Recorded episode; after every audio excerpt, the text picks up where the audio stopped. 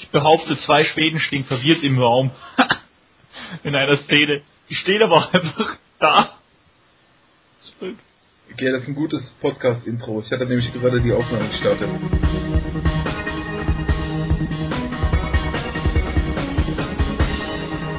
Also ich begrüße damit dann alle, äh, die das hier sich anhören. Ähm, Podcast Nummer 16, Spielverlagerung Podcast Nummer 16, um es zu konkretisieren. Äh, wir sind wieder die ja, mittlerweile eigentlich übliche Truppe so. Äh, ich ich habe den Eindruck, das machen jetzt hauptsächlich irgendwie immer nur wir drei Podcasts. Tobi hat irgendwie nie Zeit. ähm, deswegen äh, ist äh, Moderator wieder meine Wenigkeit namens Martin Raffelt alias NR und äh, gemeinsamen äh, bilden wir eine äh, Triumvirate Infernale oder so mit äh, Sansone. Mit Sansone, Timrike. Ja. Sag mal Hallo. Hallo. Alias äh, TR und RM René Maric. Hallo. Und damit wieder eine Minute fürs Intro gebraucht. Ähm, äh, das Thema ist die WM, die ja quasi jetzt morgen ist, da die äh, gefühlt, da die Teams jetzt feststehen. Habt ihr jetzt irgendwie bei den letzten ähm, Qualifikationsspielen noch verblüffende Erkenntnisse gehabt? Sind noch neue Leute in den Favoritenkreis gerutscht oder ähnliches? Ähm, ja, eigentlich nicht so. Die Favoriten stehen ja fest, würde ich sagen. Äh, die Niederlande ist gefährlich, denke ich, aber das muss, dazu muss Tim mehr sagen. Die stehen vielleicht nicht auf jedermanns Schirm, aber ansonsten eben Argentinien, Brasilien, Deutschland, Spanien dürften wahrscheinlich für fast alle die Top-Favoriten sein. Also auch seit Ewigkeiten so. Wen hast du jetzt gesagt? Argentinien, Brasilien, Deutschland, Spanien. Mein Kopf hat irgendwie Brasilien da weggenommen und England reingemacht. Wow. mein, mein, mein, Kopf. Äh, England wird auch äh, mitspielen. Eine Rolle spielen.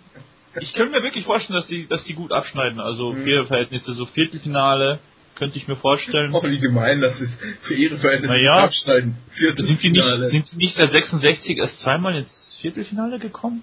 Weiß nicht. Äh, ich glaube nämlich schon. Ich glaube 1990 und 19.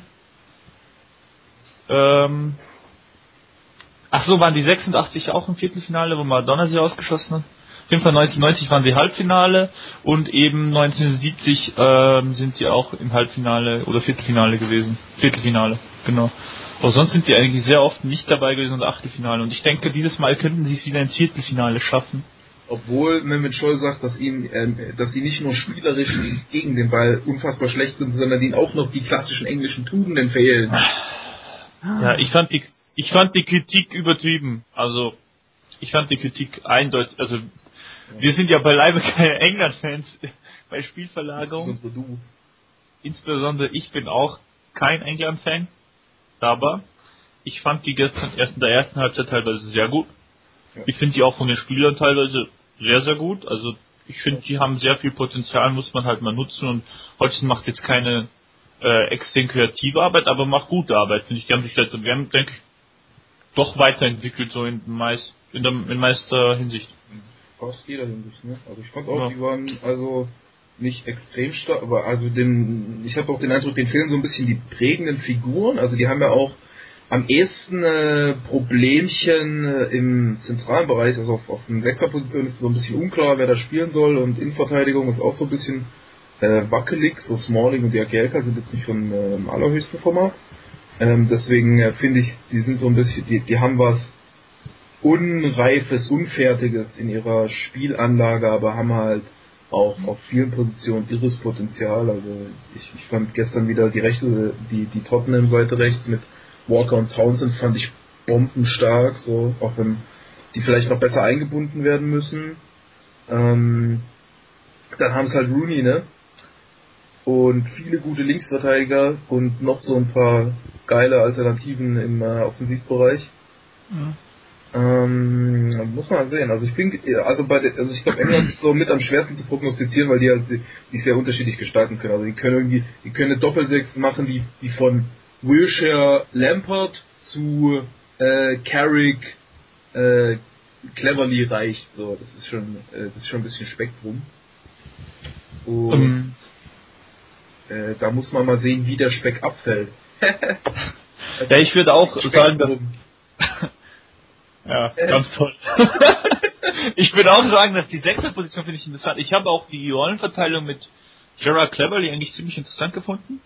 Also Gerard hat das teilweise extrem gut gelöst. Da hat sich auch hat auch nicht die klassischen Gerard-Fehler, also Fehler in Anführungszeichen, also so Entscheidungsfehler gemacht.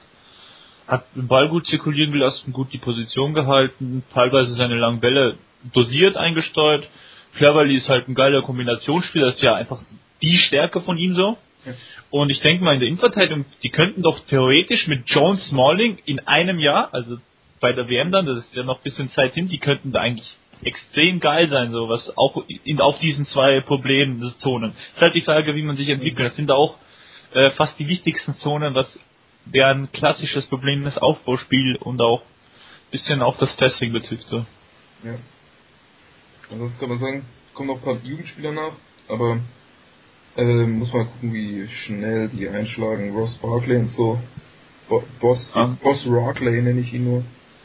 ähm, ich sollte meine Witze zurückdrehen, merke ich gerade, irgendwie zu so fortgeschritten. Ich dachte, wir machen heute ein bisschen seriöser, aber ich habe kein Problem, wenn wir es nicht tun. Also. ich ich mache keine Witze mehr, die sind heute nicht. ähm, also, äh, okay, England, äh, eine der interessanteren Mannschaften. Da kommen wir mal zu äh, Deutschland direkt, weil ähm, ich habe gehört, die hätten gestern gegen die gespielt, nämlich. Also jetzt, oder vorgestern, weil der Podcast jetzt erst morgen kommen wird. Ähm, wie fandet ihr Deutschland an dem Spiel? Ich würde gerne Tims Meinung hören. Ich auch. Oder hast du es gar nicht gesehen? Ähm, wenig. Okay. Leider. Ich kann nur meine Wie fandest du denn die Ausschnitte? Stellungnahme abgeben. Ähm, die Ausschnitte bezogen sich vor allem auf die zweite Halbzeit. Ja, bisschen war, war unspannend irgendwie. Aber wobei, wobei, wobei, wobei. Bewegung von Götze, ja, war ganz nett so. Groß und Groß und Dingens hat ein paar so Rochade-Bewegungen. Ja. Äh, Lars Bender Groß war, war, war coole, so. äh, ja, ja, genau. Spielchen, ne? Fand ich eigentlich, ja. äh, ist, ist für mich auch der zentrale Punkt so aus diesem Spiel, dass das eine schöne Kombination ist, die beiden. Wer? Lars Bender Groß hast du, glaube ich, auch auf Twitter gelobt. Was ja, das war in der ersten Halbzeit, habe ich die gelobt, diese Bewegungen, ja. Ansonsten äh, ist, glaube ich, hat man gesehen, dass ähm, Sven Bender auf Niveau und in der Spielweise der Nationalmannschaft nicht die große Alternative für die Sechs ist, würde ich sagen. Ähm, ist schon, er ist halt auch, auch glaube ich, in seiner Positionsinterpretierung äh, immer so auf, in Dortmund darauf getrimmt, so ein bisschen als schwarzes Loch zu agieren. Also ähm, sich, sich ein bisschen zu verstehen. Ja, schwarzes Loch zieht ja Sachen an, das ist ein total blödes Bild.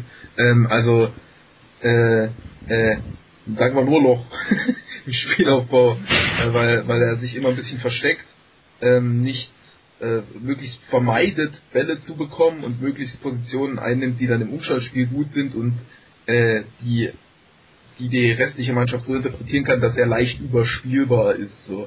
Und das, äh, wenn der Gegner gut presst, macht das halt auch in Dortmund immer wieder Probleme. Dortmund kompensiert das dann irgendwie über äh, schnelles Flügelspiel, lange Bälle, Gegenpressing-Zeugs. Das ist halt nicht so der Stil der Nationalmannschaft, deswegen ist das da schon eine erheblichere Bremse, fand ich. Seht ihr das? Denkst du, man könnte das auch so, also die Bewegungen ausweichen machen und Raum schaffen für Zurückfallen von vorne? Ebenso halt eben mit Kurs und Lars Bender hat man ja auch zwei Spieler, die das eigentlich gut machen können sollten. Weil äh, es macht ja Barcelona mit Busquets, der äh, gar nicht spielschwach ist, aber der macht auch oft ausweichende Bewegungen, öffnet dann äh, Räume für Vertikalpässe mit Abfall. Ja, das, das, macht ja, das, macht ja, das macht ja Sven Bender eben, wenn äh, okay. wenn er sich so versteckt, so ein bisschen. Also der geht dann meistens so ein bisschen leicht nach außen weg, so. Aber ähm, es ist halt ein bisschen, ist halt ein bisschen undynamisch, auch dadurch, dass er das so dauerhaft macht. Also bei Busquets ist ja so, der streut das mal so ein, aber ja, ist ja, prinzipiell einfach eine super sichere Station, deswegen äh, kann, ist das ja viel variabler und und ja, ja klar, aber bei Bender würde man das ja an die Spielphasen dann anpassen, an den Rhythmus, an Rhythmuswechsel könnte man das ja machen, dass der dann ab mhm. und zu einfache eingebundene Rollen hat und dann eben in, in anderen Situationen eben dieses Ausweichen macht. Das wäre ja nicht Busquetshaft, aber mhm. Alter, ich meine einfach dieses Ausweichen zum Raumschaft, ob man das machen könnte ja eben mit Groß, so. also vielleicht glaub, auch Schweinsteiger. Ich glaube, wenn man, wenn man Lars Bender und Groß und, und Schweinsteiger und äh, Gündogan und gegebenenfalls noch Leute wie Bayern Neustädter nehmen kann, dann ist das unnötig kompliziert. Naja, aber dann, wieso, wieso haben wir dann überhaupt über Sven Bender das Diskutieren angefangen? Naja, ich, ich, ich wollte, ich ich, meine These war, dass er keine Alternative darstellt, darstellen sollte. So. Oder nicht, oder zumindest halt keine besonders gute ist. Also ja, für, die, für, für den Stil der Nationalmannschaft. Also ich finde ihn jetzt zu, zuletzt in Dortmund war relativ nah an Weltklasse, aber die spielen halt einen anderen äh, Fall. So. Ja. ja bisschen das Kiesling-Problem irgendwie auf die Sechs gezogen.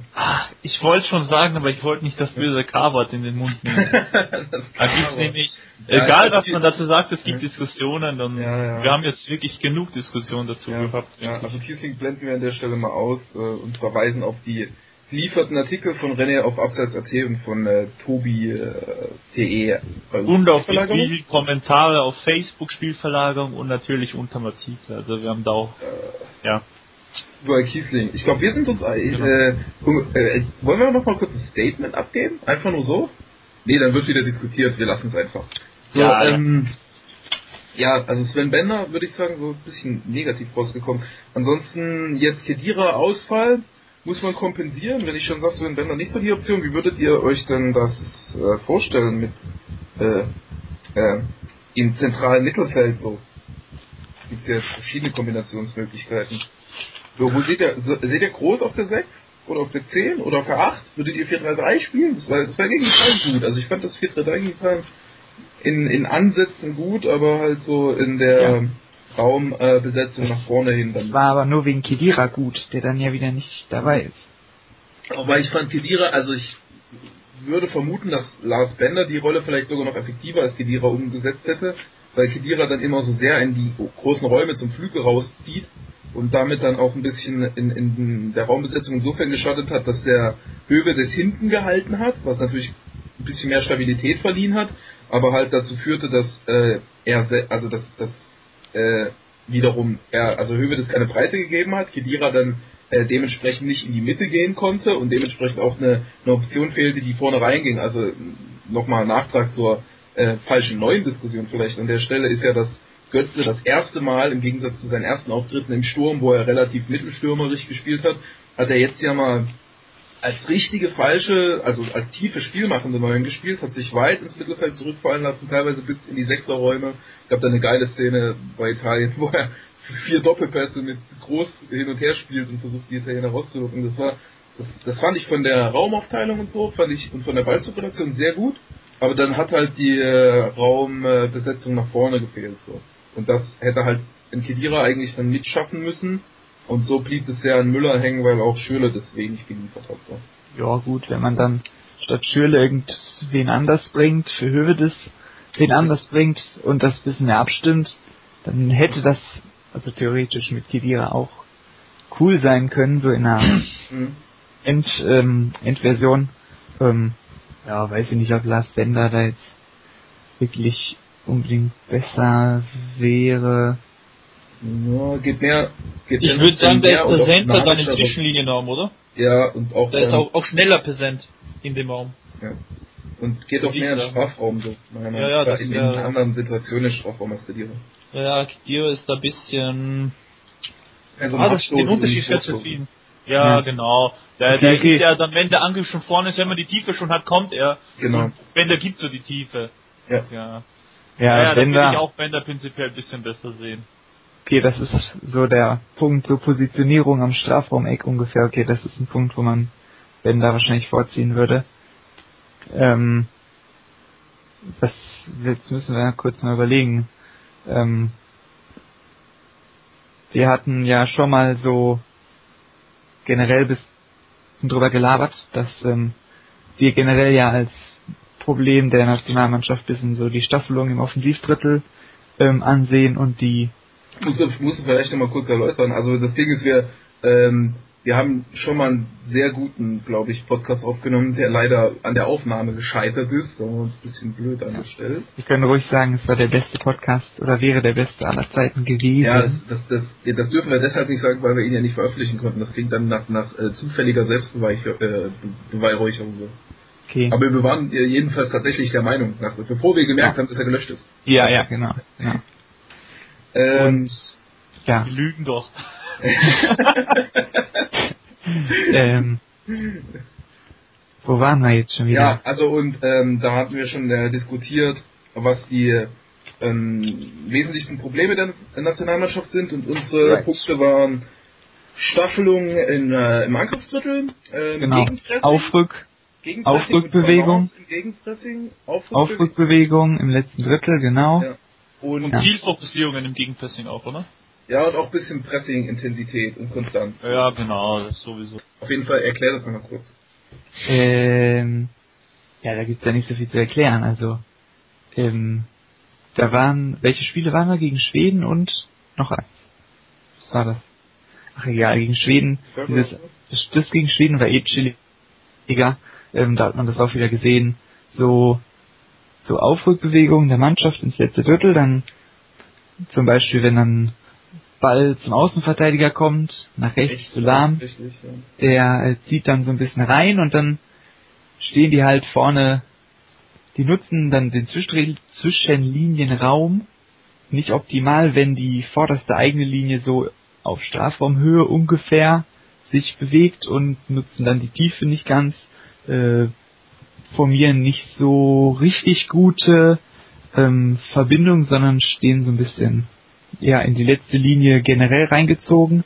Das heißt, der Außenverteidiger muss dann häufig so ein bisschen in die in eine flache Linie abdrehen. Und ja, da sieht man das eigentlich ganz gut immer.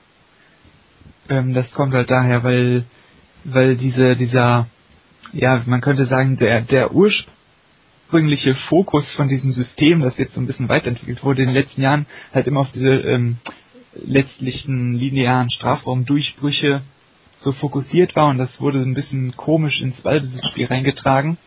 Und deswegen kommen dann immer. Ja, die klassischen, muss ich kurz einschieben, äh, was, was vor allem äh, vor der EM in dem Testspiel gegen Holland so gefeiert wurde, Niederlande so gefeiert wurde, wo wir, äh, wo Deutschland 3-0 gewann und es da diese Wahnsinnskombination von äh, Reus, Klose und Müller über, ach Quatsch, Özil, äh, Klose und Müller über die rechte Seite gab, so dass diese, diese, diese schnellen Kombinationen dann über rechts, äh, schnell so halb rechts durch zur Grundlinie rein, so. Diese Kombinationen sind, das, das sind so die, die Überbleibsel davon, ne?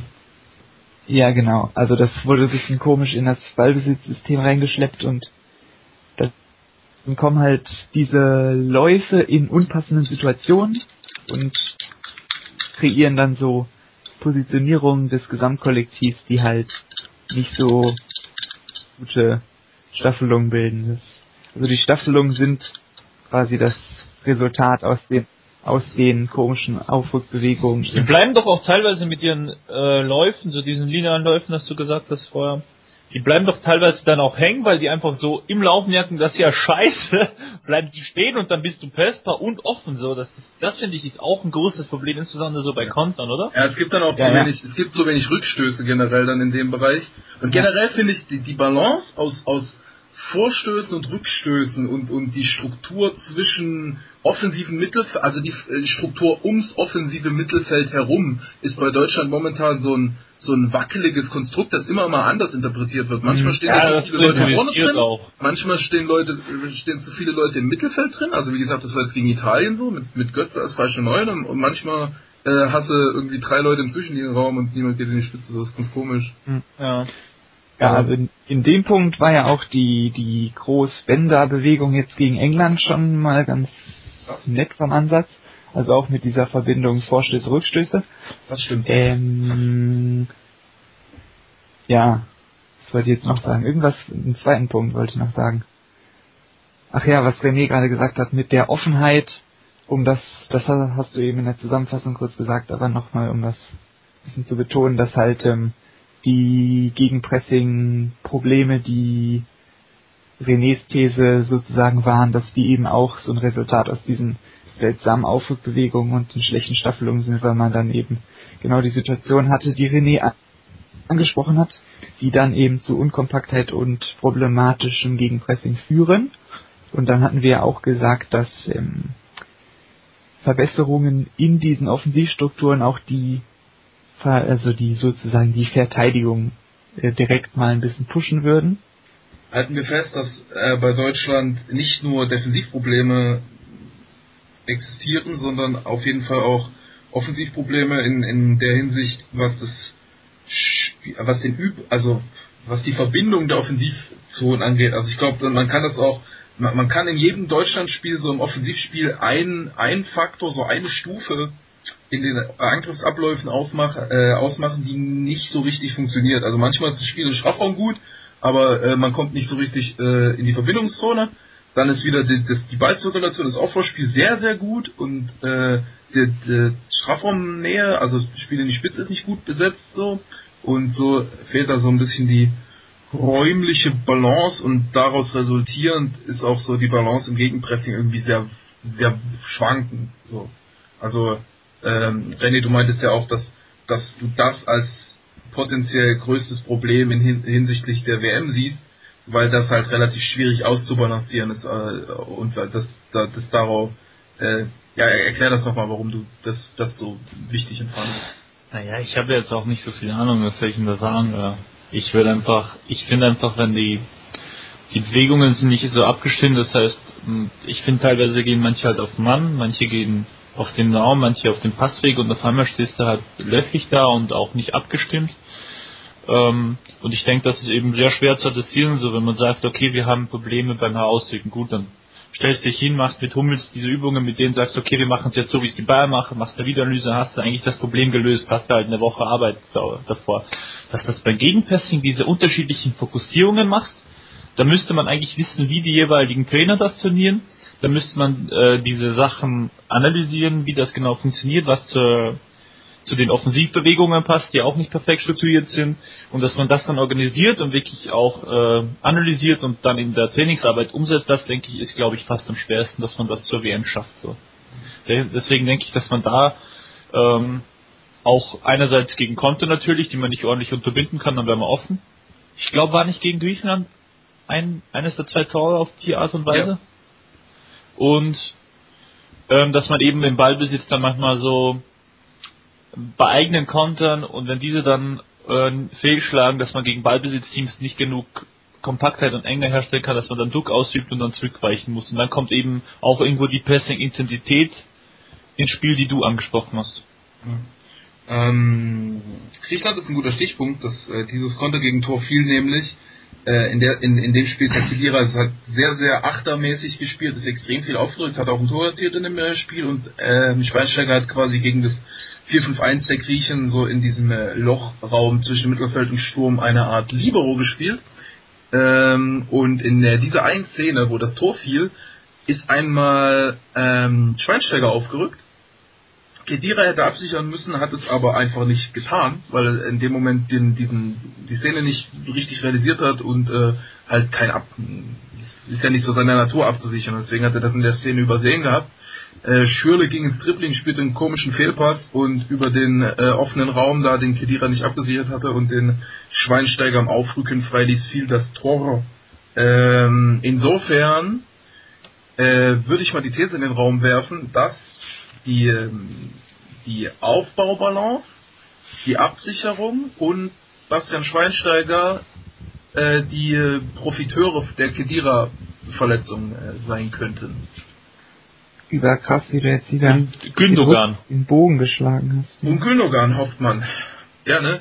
Wahnsinnsüberleitung. Hofft man, ja. wenn der wieder zurückkommt, ja. fit ist, jemals ja. wieder wird. Äh, was? Man sehen. Glaubt ihr, das wird mit äh, Gündogan gelöst? Schweinsteiger Gündogan?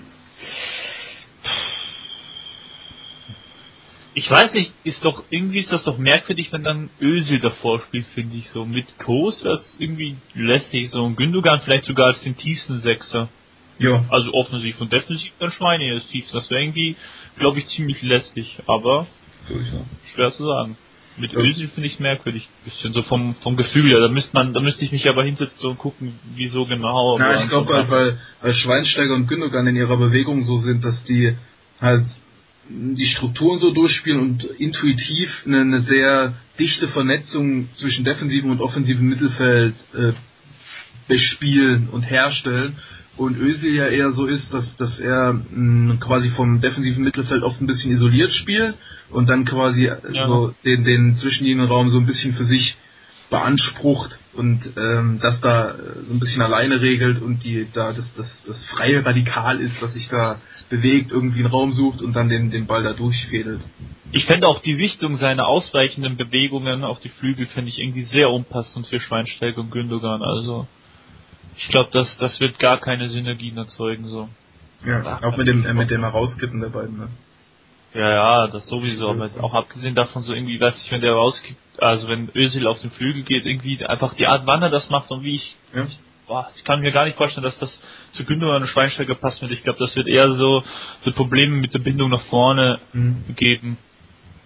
Ja, ähm, kannst du dir, äh, ich muss äh, kurz äh, anmerken, dass ich auch da in, äh, im, im gelöschten Podcast schon die These vertreten habe, dass man eventuell ähm, zugunsten der, der Staffelung, der äh, Strukturbalance im Aufbauspiel und des Gegenpressings und vor allem der Pressingintensität. Denn das ist ja so ein ewiges Manko bei Özil, was bei Arsenal nicht so auffällt, weil das auch ein ewiges Manko bei Arsenal ist übrigens, ähm, dass die Pressingintensität nur manchmal hoch ist und oft dann so ein bisschen schleppend.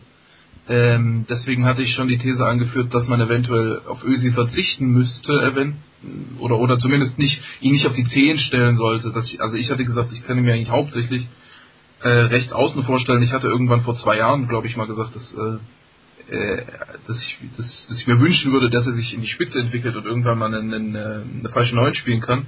Ähm, wie seht, also ich glaube, Groß müsste eigentlich in seiner Form in jedem Fall gesetzt sein und dementsprechend stellt sich ja die Frage noch akuter als eh schon. Was macht man mit Özil? So.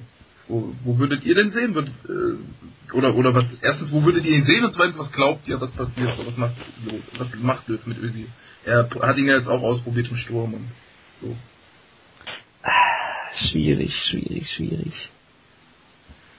Ich ähm, bin mir nicht so ganz sicher, ob das Sinn macht, jetzt noch so ein bisschen die Umstellung zu treffen auf eine Mannschaft, die weniger auf Ösi zugeschnitten ist, auch wenn du ja meinst, dass man das möglicherweise jetzt schon in den letzten ein, zwei Spielen so ein bisschen begonnen oder angetestet hat. Aber ich glaube, das hätte vielleicht noch ein bisschen früher stattfinden sollen, wenn man so eine Umstellung planen würde. Ähm, könnte mir vorstellen, dass es möglicherweise sinnvoll ist oder sinnvoll sein könnte, um einfach diese, diesen Zuschnitt, diesen speziellen Zuschnitt ähm, rauszukriegen, um möglicherweise diese auch die generell eingeschliffenen Strukturen, so was Passwege und, und Angriffsmechanismen, Durchbruchsoptionen im letzten Drittel angeht, um das bisschen, ähm, ja, um da ein bisschen wegzukommen von diesen alten von diesen alten äh, Vorgehensweisen, die so von 2008, 9, 10 ungefähr noch so ein bisschen drin sind.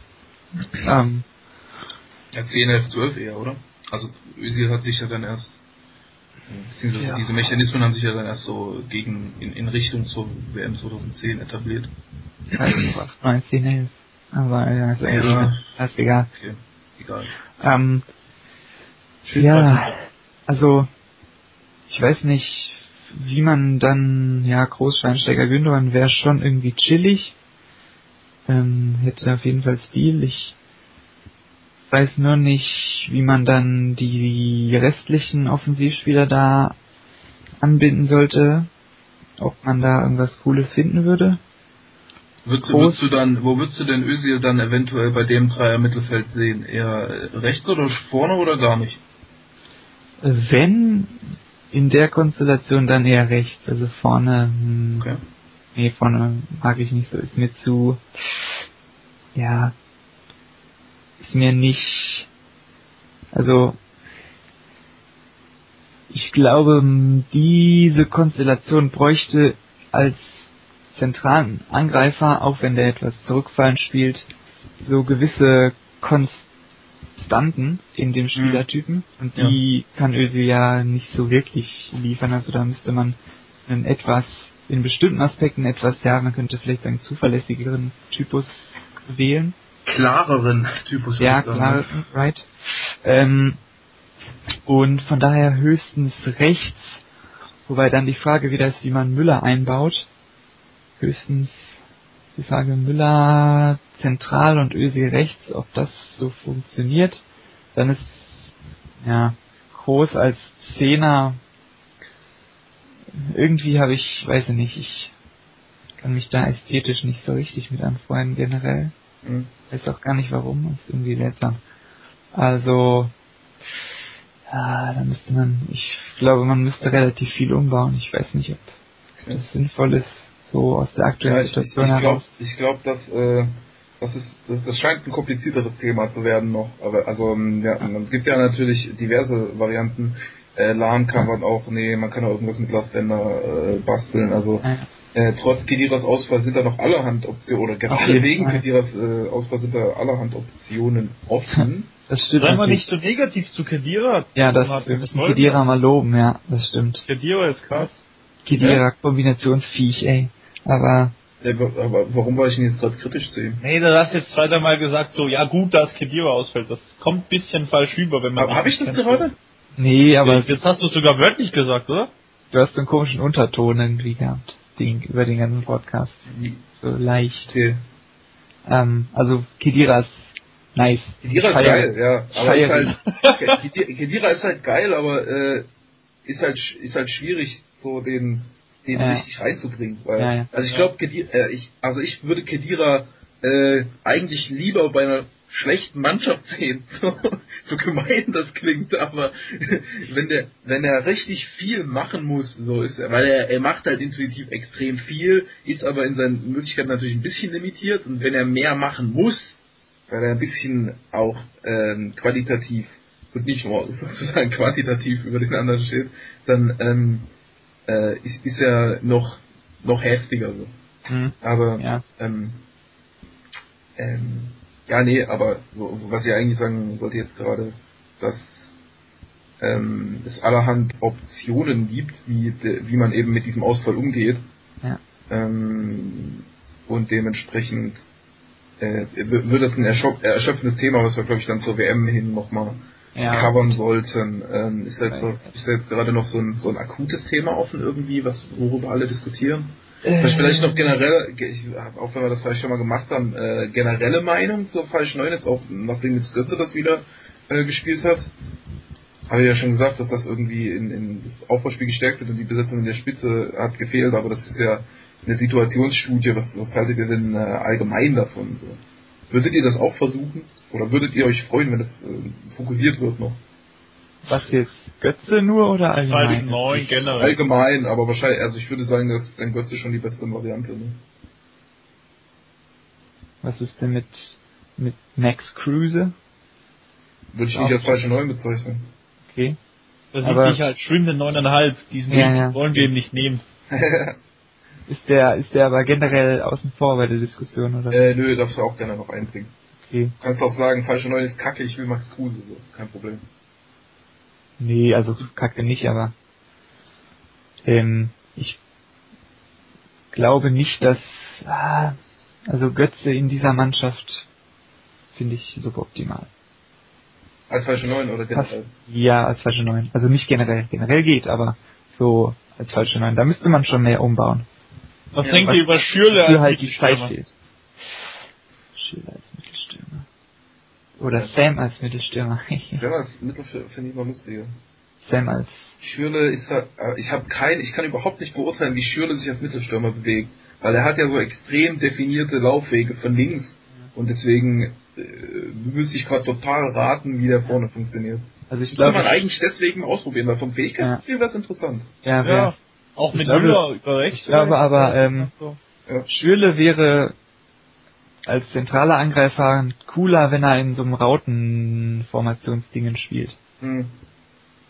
GTA 2 ist auch lustig von denen davon. Oder so. Ich habe ja, ich, ich, ich muss ja äh, zu, zu, dem Thema, auch wenn das nicht so richtig zum Thema passt, muss ich auch generell mal sagen, dass ich Groß und Götze ist für mich eine geile Kombination und für mich passen beide nicht gut zu Özil. Das ist für mich so eine, eine Grund, ja. Ein, ein Grundproblem der deutschen Nationalmannschaft könnte man sagen. Sie passen ja, mega gut zusammen, aber sind beide halt lösen das Ganze anders als Özil. Ja, Özil ist halt ist es generell ein bisschen so die Antithese zu der Mannschaft, die eigentlich um ihn herum gebaut werden sollte. So. ja, das, genau. Das, das ist einfach irgendwie diese, diese ganze stimmt. Balance, offensiv, defensiv. Er ist halt wirklich die Antithese zu seinen Mitspielern teilweise. Ja. Und äh, vielleicht will ja Löw genau deswegen das Spiel auf ihn aussichten, weil Özil kann halt so, da kann eine spielerische Brechstange in jeder Situation so darstellen.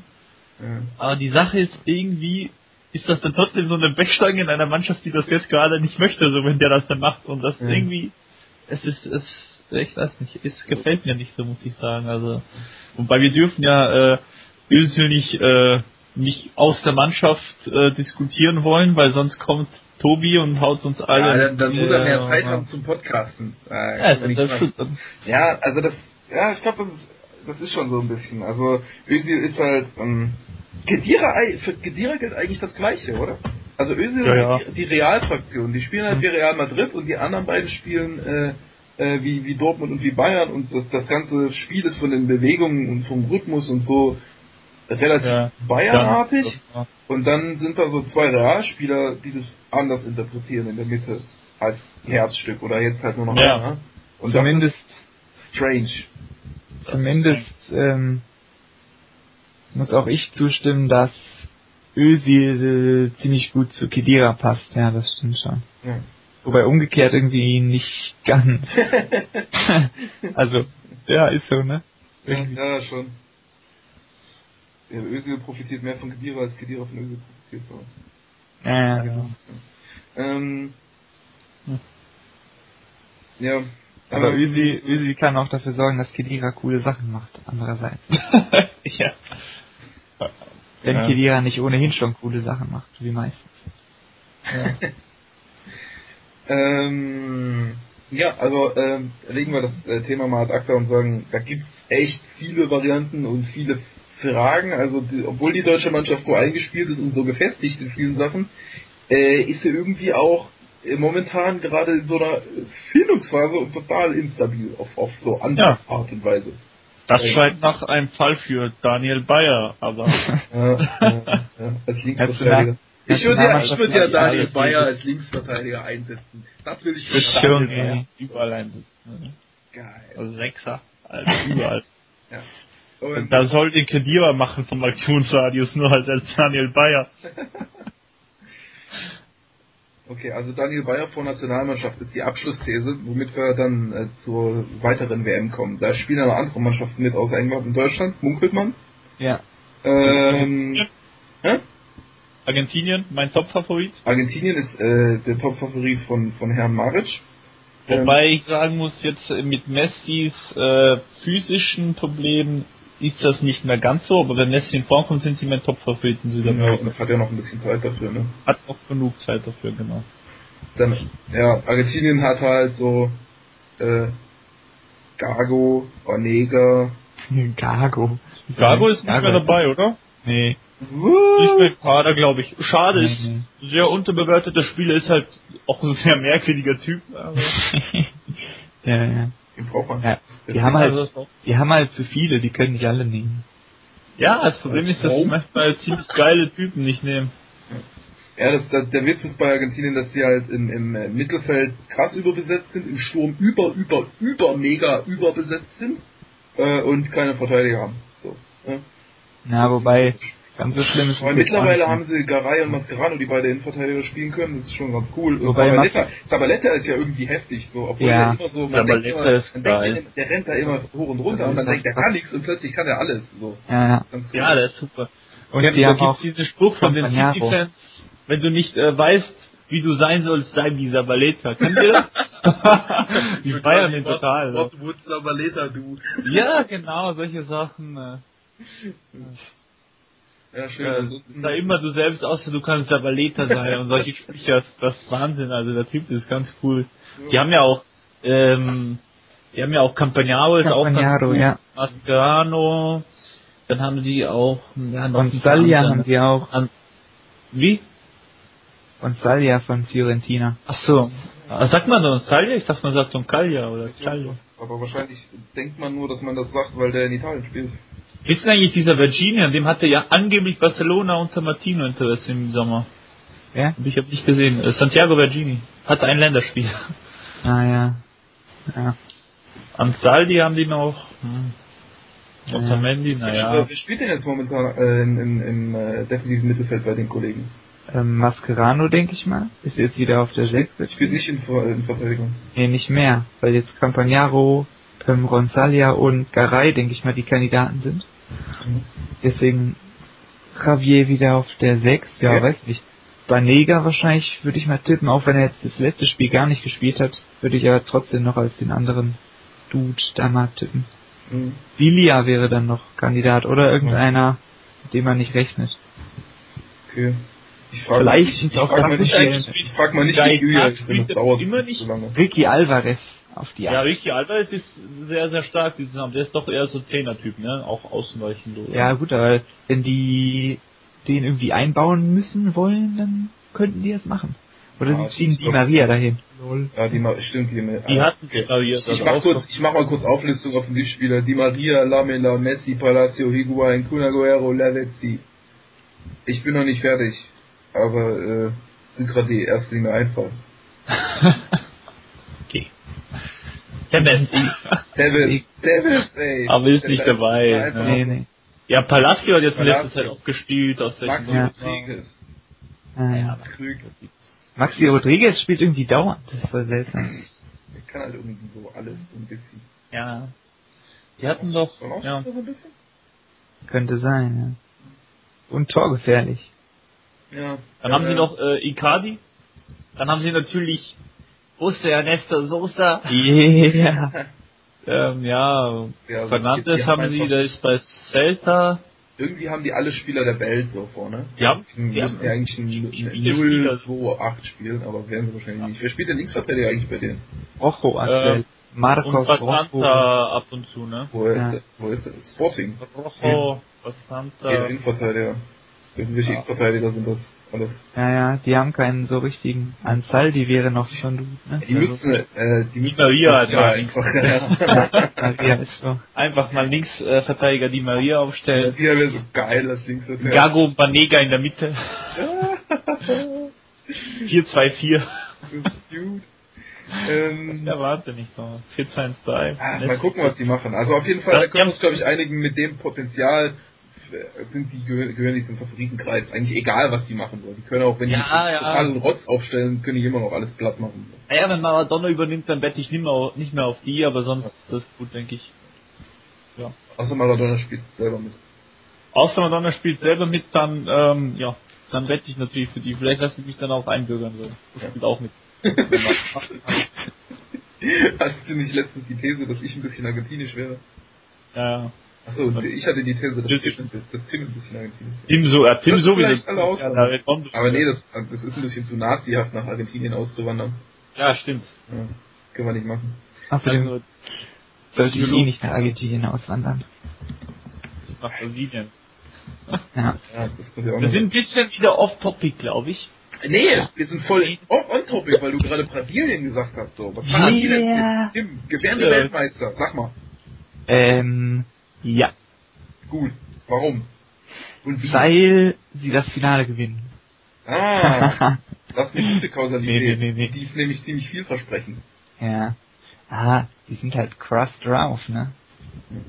Ja, okay, haben, haben wir ja eigentlich, äh, Brasilien ist ja nach, nach dem Confed Cup, ist ja, ist ja äh, offensichtlich so, dass die Ja, wir dabei müssen aber, wir müssen aber noch kurz, ähm, Ja, was wir beim, bei dem zerstörten Podcast äh, sehr ausführlich behandelt haben, muss ich jetzt kurz erwähnen, dass sie in einem der Testspiele müsste Oktober oder September gewesen sein, glaube September, ja, gegen Australien und Portugal haben sie so so ein 4-3-3-haftes Zeugs als ähm, als Alternativformation sozusagen gespielt mit zwei vorstoßenden Achtern und sehr guten Staffelungen im Offensivdrittel und haben dann ähm, es immer wieder geschafft, durch unterstützende Läufe von Ramirez und Paulinho so ähm, kleinere Kombinationen oder Einzelaktionen in den Halbräumen frei zu schieben und haben das sehr klar und sehr äh, stringent und sehr effektiv dann immer zu Ende gespielt. Und Hast du gerade die Offensivstaffelung von deiner Mannschaft gelobt, ey? Die werden Ja. echt Weltmeister. Ja, Unfassbar. ja. Machen Und, 80 äh, Tore. das war, das war sehr gut. Das jetzt als Kurzfassung. Ja. Wir führen das jetzt nicht weiter aus. Ähm, seitdem haben sie das jetzt nicht mehr so oft gespielt. Ich glaube jetzt, jetzt wieder im November in einem der Spiele müsste sogar gegen Chile gewesen sein. Nee, Chile habe ich glaube auch, das sieht sehr 4-2-3-1 aus. Paulinho, Gustavo, Oscar Mittelfeld. Ja, stimmt, das stimmt dann. Das war das davor das, erreicht. hätten, das hätten sie auch verloren, aber Marcelo Diaz, der, Ah, der nee, neue nee, nee, nee. Spielverlagerung Lieblingsspieler ist, der wurde in der achten Minute ausgewechselt. Deswegen Oh, das ist natürlich hier schade. Der gute Mann von, von Basel, right? Ähm, äh, Jeder, der Basisspieler äh, nee, anguckt, das- mal auf Marcelo Diaz achten, ist verrückt, der Kerl. Das ist geil. vielleicht haben sie das dann nach den Einwechslungen gespielt. Außerdem haben sie äh, Oscar ja, und Ramirez kann dann für Hulk wahrscheinlich Ja, ja. Oscar und Dulki haben die Seiten mal getauscht, also also nicht im Spiel, sondern so in den Grundformationen und Aufgabenbereichen, Okay. dass ähm, der gute Zenit Dude dann so eher links gespielt hat, so ein bisschen raumblockend für Neymars Ausweichbewegung, der so ein bisschen von den Zehen da rausgegangen ist, Mhm. situativ, und Oscar von rechts so ein bisschen eingerückt in die teilweise offenen Zehnerräume dann gegangen. Und Paulinho ist dann so situativ bisschen auf den Flügel rausgegangen oder hat sich vor Oscar so weiter nach vorne geschoben. Haben dann später auch noch Rubinho eingewechselt für Joe und Rubinho Neymar so als so angedeutete Doppelzehn spielen lassen. Mhm. Wobei Rubinho Verrückt. immer auch wieder Phasen hatte, wo er ziemlich klassischer Mittelstürmer war, hat dann auch einfach ein übelstes äh, Klischee-Tor gemacht, nach Maikon Flanke einfach Kopfballtor vom Elfmeterpunkt. Klassischer Robinho. Robinho. ja, das- Ja, also ich meine jetzt zentrales Stürmer-Klischee, ne? Ja, nicht Robinho-Klischee. Also, ja. Also Robinho wäre eine interessante Option. Ja. Ich feiere also, ihn. also braucht Ich feiere Brasilien, äh, Kiesling auch nicht. Nee, brauchen die nicht. Die haben nur Okay, kacke, jetzt habe ich noch ein Statement gemacht. Äh, das Ja. böse Karma. Jetzt kannst du den. Podcast wegkloppen. Nur noch Diskussion über Kiesling. ja. Oh, Mist. Gott, Okay, ja, ganz Kiesling gut, Kommentare in den Comments werden gelöscht. So. Wow. Ja. mehr als 10 kommen, löschen wir die Seite. Ja. okay, also äh, Brasilien cool. Außerdem haben die Bernard, muss ich nochmal sagen, Bernard, der deutscheste Brasilianer aller Zeiten, äh, Angeblich bald jetzt Weltfußball. Der soll, der ist geil. Ich soll Ja, das nicht zu Dortmund muss- kommen. Weltfußballer werden, ja, er ist krass. Hat auch, das kurze Ergänzung, bei den erwähnten Spielen gegen Australien und Portugal, äh, wo ich die Staffelung gelobt habe, da war er auf rechts und Neymar auf links, hat also entscheidend mitgewirkt. Ja, das kann dann so geil sein, natürlich, das ist klar. Das Ja. Äh, wo, wo wir bei Brasilien sind, da machen wir, Was ist äh, mit äh, William? Äh, Tim? so, Ähm, der trippelt alle kaputt, so ganz einfach. Der wurde jetzt, der wurde jetzt mal nominiert, right? Hat aber, hat aber nicht so wirklich viel gespielt. Also Ja, kann man nicht, Chile halbe Stunde oder so, ne? Ja, ja, da kann man nicht so richtig was zu sagen, denke das ist ich. wahrscheinlich eine äh, Alternative für das 4-3-3 hauptsächlich, ne? Wahrscheinlich. Ja, auch. Ich muss vermuten. Ich möchte auch Ja, mal mit. okay, also äh, Brasilien würde ich sagen, äh, haben auch viel, haben nicht so ultra mega viel Potenzial wie Argentinien, aber sind dafür deutlich gefestigter und haben halt äh, die, äh, die, die heftigste Innenverteidigung der Welt so. Und, boah, So. ja, krassen Trainer auch. Also Brasilien kommt halt krass über die Viererkette, ne? Und Naja, oder halt Thiago Silva und die drei Typen, die neben ihm spielen. Ja, ja, ja. Das Privileg ja. Thiago Silva, seines Zeichens Viererkette. Die spielen ja, die spielen ja ein äh, 4 3 3 3 Perfekt. So, ähm, ähm, äh, das, äh, Brasilien ist auch eine gute Überleitung zu zwei coolen Mannschaften, nämlich äh, die die äh, WM einfach aufmischen werden, weil ich sage, dass die das machen. Kolumbien oder äh, nee, Kolumbien, die, die, die machen wir später. Die, bei denen bin ich mir eh nicht sicher. Ähm, aber Japan und Japan. äh, die Kollegin aus Chile, Chile, spricht man überhaupt nicht so aus, ne? Nee. Definitiv. kannst du auch Chile sagen. Ich sag Chile. ähm, äh, nämlich äh, Japan hat ja, das war doch äh, nicht nicht das jetzt Scheiße war, aber das Kombinationstor von nee, das war gegen das war ja gegen Niederlande. Aber hat Das Japan war hat Belgien, ja, oder? Japan hat doch nee, nee, das war ein anderes Kombinationstor. Also Ah, Japan schießt gegen jeden Kombinationstor, da war bestimmt auch gegen Brasilien eins dabei, obwohl die glaube ich 5-0 gegen Brasilien verloren haben oder so, ne? Äh, die haben gar nicht gegen Brasilien gespielt. Doch, die haben irgendwann mal gegen Brasilien gespielt, das ist aber schon länger her. Im Confed Cup, ja. Nee, da, nee, nicht danach oder davor nochmal? Höchstens davor, aber das ist schon, lang, Südkorea? schon lange her. Kann Südkorea sein, dass das. das mit Südkorea verschmeißt. Ja. Südkorea 2-0 gegen äh, Brasilien Ja, ja. verloren. Ah, okay, da habe ich. Ah, uh, da, da war ich, habe ich die wieder Ja. rassistisch. Uh, oh, oh. verschmissen müssen. Da Ja, aber ich auch noch was Südkorea sagen. ist halt auch geil. Südkorea hat halt Ja. Kiel, so, deswegen gewinnen die auch die Weltmeisterschaft. Aber Japan hat, äh, ist halt voll heftig am rumkombinieren, haben jetzt gegen die Niederlande irgendwie das zweitbeste Tor aller Zeiten gemacht nach dem äh, Wilshire Arsenal Tor und dann jetzt gegen ähm, gegen gegen gegen gegen warte mal, gegen wen haben wir jetzt gespielt? Ich bin blöd. Belgien. Belgien. Gegen Belgien haben sie noch das drittbeste Tor aller Zeiten nachgelegt. So. Ähm, also die Ja. gehen richtig ab und spielen ihr wahnsinniges Kombinationspotenzial momentan voll aus. Und ich würde mal die These Ja. aufstellen, dass die eine der krassesten Mannschaften werden können, wenn es darum geht, tiefstehende Gegner zu bespielen. Und äh, dass die auch so einfach so der unangenehmste Gegner mit der WM werden könnten. So. Ja. Das, das ist doch keine Ahnung, wenn man tief gegen den ste äh, tiefstehenden Gegner bespielt, dann braucht man einen kopfballstarke Spieler. Ja, ja, keinen. Stimmt. stimmt. Aber was Ja, hast du doch. Haben sie haben die denn? Ja, Kagawa. Mike. Mike. Kagawa. Mike. Im Kagawa. Der ist kopfballstark. äh, Ja, Kagawa hat, hat sein erstes äh, Tor für den BVB per Kopf gemacht. Krass. Ah, und, das- das, und ich nenne ihn seitdem Shinji Koller. Oha. Welchen Ja. Kagawa? Äh, welchen Kagawa, oh Gott. Äh, welchen Mikey? Was? Mike. Mike Hafenare. Von Vitesse. 1,96 Wie, wie, oder so. wie viel spielen, ne? Die, Ah, Havena. Das, okay, das, ja, ja. okay, ist klar, dass das nicht war. Wobei der gar nicht so kopfballstark ist, obwohl er so groß ist, aber potenziell schon. ja, Der ist halt ja. ein cooler ja, wenn Gegen der Kopf stark aussieht. Der ist situativ ein cooler Gegenpressing-Spieler übrigens. Äh. Äh, Gegenpressing. Ich meine, nicht Gegenpressing, Gott, jetzt verwirre ich mich selber. Gegenpressing ist ja auch okay, ja. Aber für, wenn du ähm, gezielt auf zweite Welle spielen willst, so. Ah, okay. Verstehe. Äh, das, das nennt man äh, Wandspieler dann, glaube ich. Ja, Wandspieler Okay, das ist das cool. In der ist ein Hut. bisschen beweglicher, ne? Also in, in den Be in den spielerischen Bewegungen mehr drin. Ist bei denen die Mutter in einer halben Stunde steht noch 0-0, ey. Das, das wird Das- noch knapp. Das wird noch knapp. Ja, Jordan, ja, Hans- der Jordan kommt noch zurück. ja, Ist die Mutter von Havena Japanerin oder sieht er Äh. zufällig wie ein Japaner aus? nee, Ja, der sieht zufällig so aus, darf auch zufällig für die spielen, weil der so Nee, aussieht. nee, der ist ja, der ist ja, das Vater ist doch Holländer. Eigentlich, oder? äh, müsste, müsste so rum sein. Vielleicht ist es auch andersrum, aber ich glaube, es ist so rum. Vater ist doch, äh, Ja, aber der kann doch nicht zufällig, also der muss ja einen Elternteil japanisch Ja, haben. ja. nee, nicht für sein, Japan. Vater, sein Vater war bekannter äh, niederländischer Torwart. Ja. Ich glaube, Nicht genug. naja, Ja, ich ich glaub- jetzt nicht so. Ich glaube, die Mutter war's. Was, Ja, die glaub Mutter auch, war bekannter das äh, niederländischer Torwart.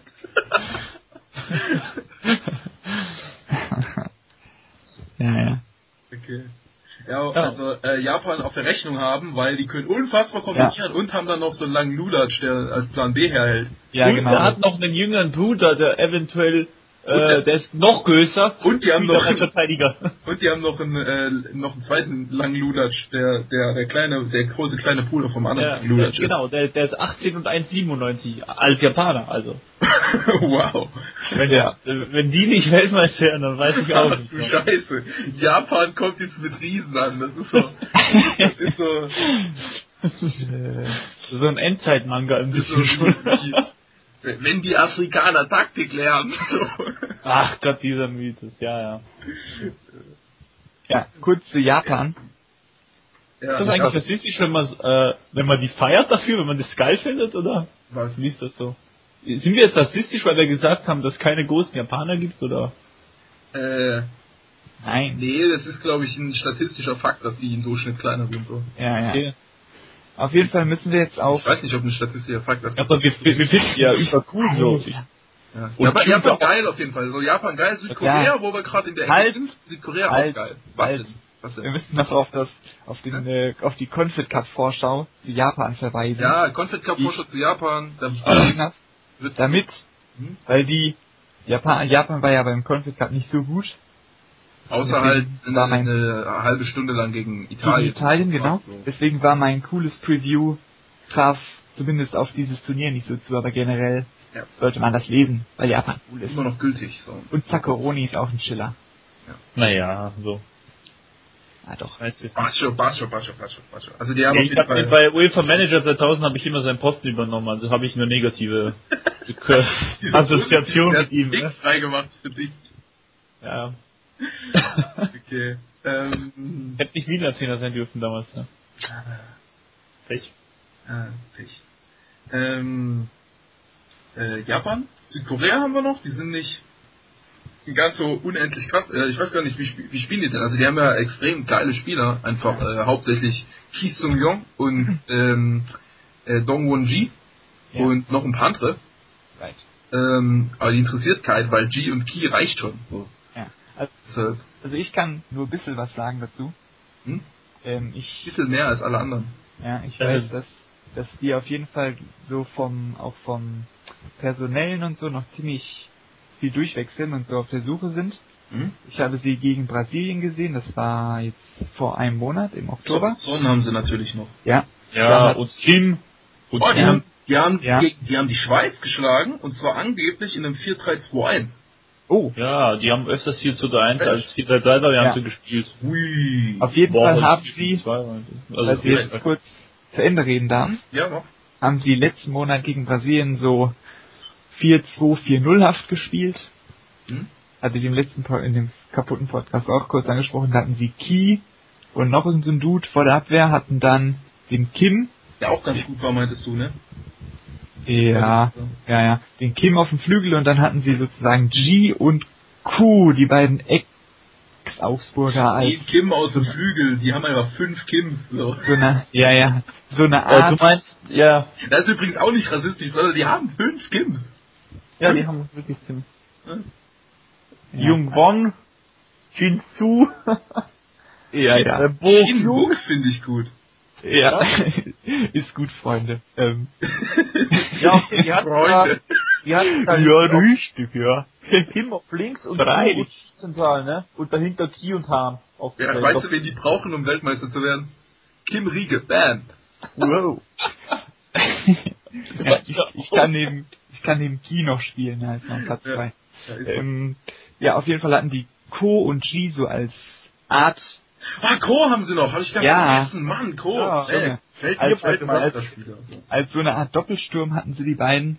Ja. Und ähm, haben sich auch im Pressing so ein bisschen zurückgezogen, dass sie so 4-2-4-0 Nullhaft gespielt haben. Und dann gegen Brasilien hatten, war dann von diesen beiden Stürmern sogar G der zurückfallende und Co war der etwas höhere. Und dann haben die versucht, ähm, äh, Brasiliens Spielaufbau so ein bisschen nach vorne zu leiten und dann äh, durch Gs Rückwärtspressing so ein bisschen nach außen zu lenken und da Überzahlen herzustellen, was dann am Ende, also am Anfang das Leiten und so hat geklappt, aber dann in den Räumen, wo sie eigentlich die Ballgewinne erzielen wollten, haben sie das nicht konstant hingebracht, sondern Brasilien konnte sich ein paar Mal befreien und hat dann die höheren Halbräume etwas mit Schnellangriffen ansteuern können. Ja, das, das, wird wahrscheinlich aber, dann auch so das Muster bei der WM sein, dass sie sehr gut mitspielen, aber dann so in entscheidenden Sachen so ein bisschen die Physis und Durchschlagskraft ja, fehlt. Ne? Das könnte das Problem sein. Da müssen sie halt gucken, wie sie den guten Son einbinden, um das zu unterbinden. Ja, ja, okay, sind wir gespannt auf jeden Fall. Also Korea, also Korea auf jeden Fall nicht unbedingt Favorit, aber auf jeden Fall eine der coolsten und äh, spannendsten Mannschaften. Ne? Ja, muss man nah drauf achten. Ja, ja. lästige Dudes. Ähm, äh, die anderen, auf die ich überleiten wollte, waren äh, Chile. Chile, genau. Weil die haben jetzt, die waren sehr stark in äh, England phasenweise.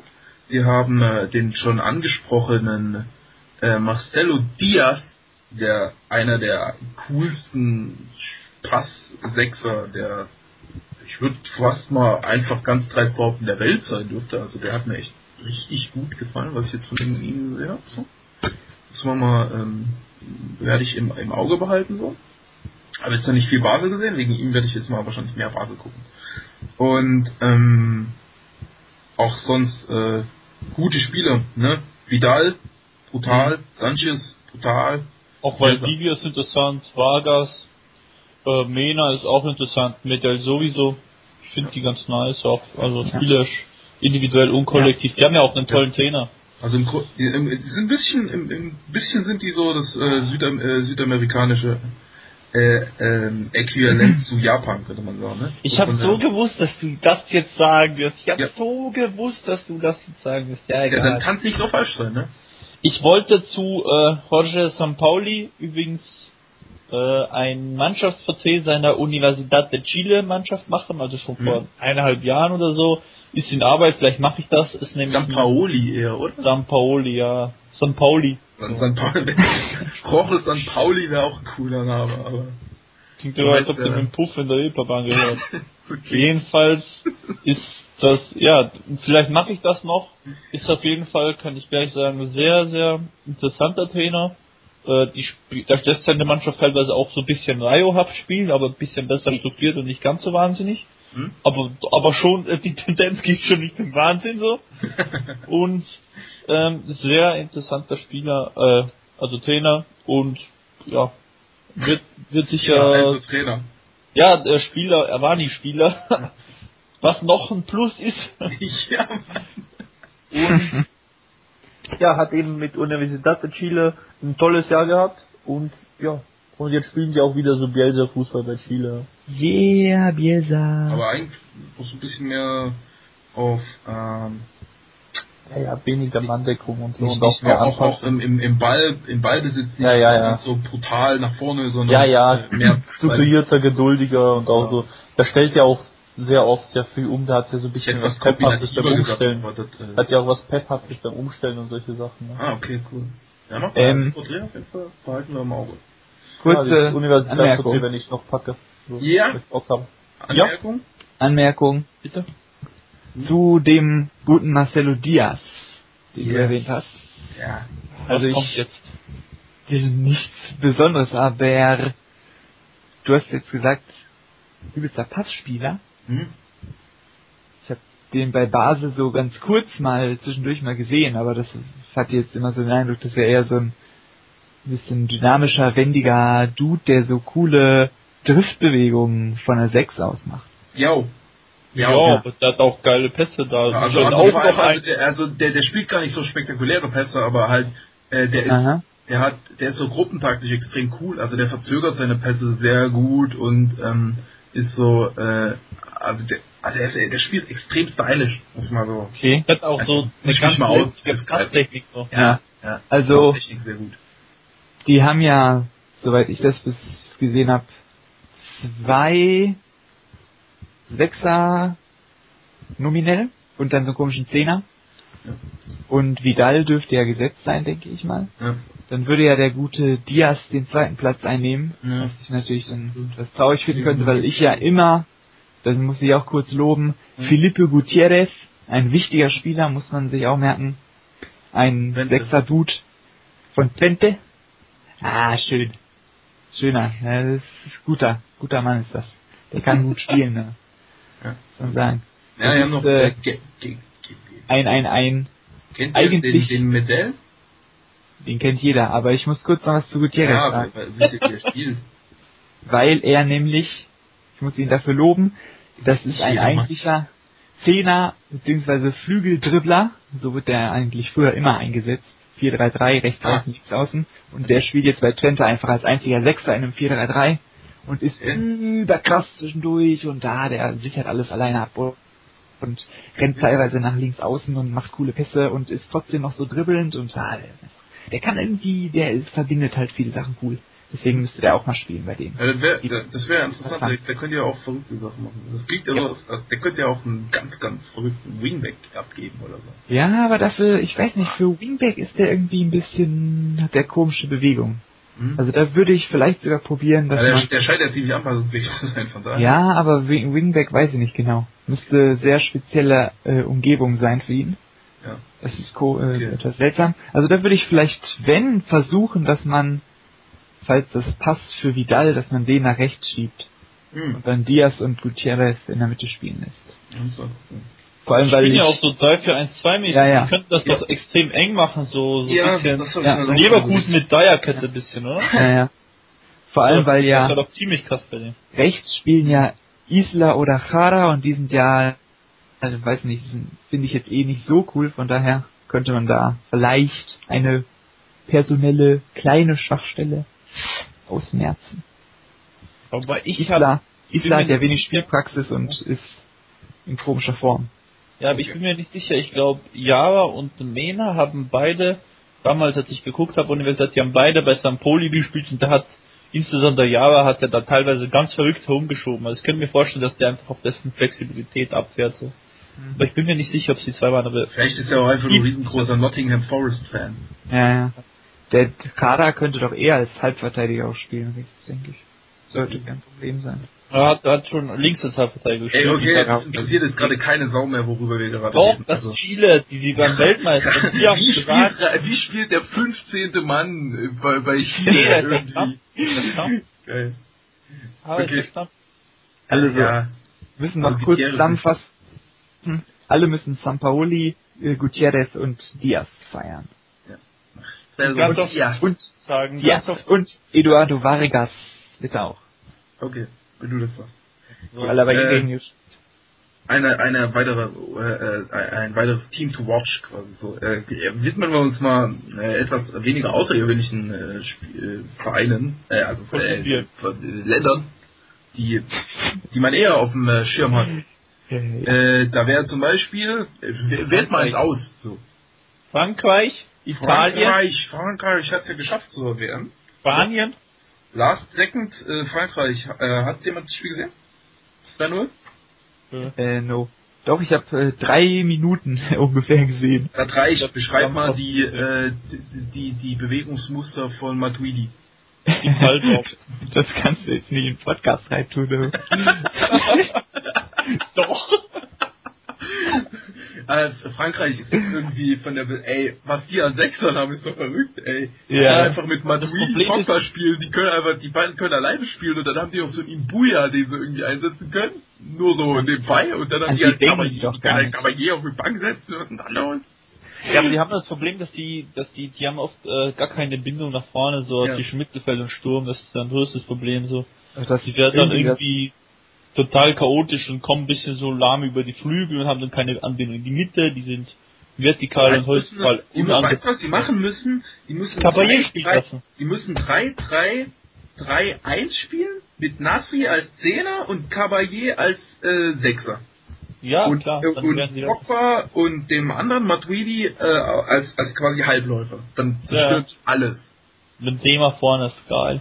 Wow, das wäre so krass. Und Balbuena als rechts außen, oder? Leichte Gänsehaut von der Vorstellung. Die haben ja auch geile Halbverteidiger, oder nicht? Die haben Koscielny, das reicht. Und Sakko, für die andere Seite. Boah, ja, Sakko, der Sakko hat zerstört. Und Varane. Varan. Boah, ja, die können einfach Sakko Varan aufstellen, ey. Die, Und die werden- Avidal. Während Avidal haben sie 2000, 2018 Oh, werden die einfach mit 10 zu 0 Weltmeister so. Völlig. Ja. Krass. Ja, also auf jeden Fall, die sind, die sind halt alle, die haben halt viele Spieler, die noch jung und so ein bisschen unausgereift sind, ne? Deswegen, Und sie haben Eva.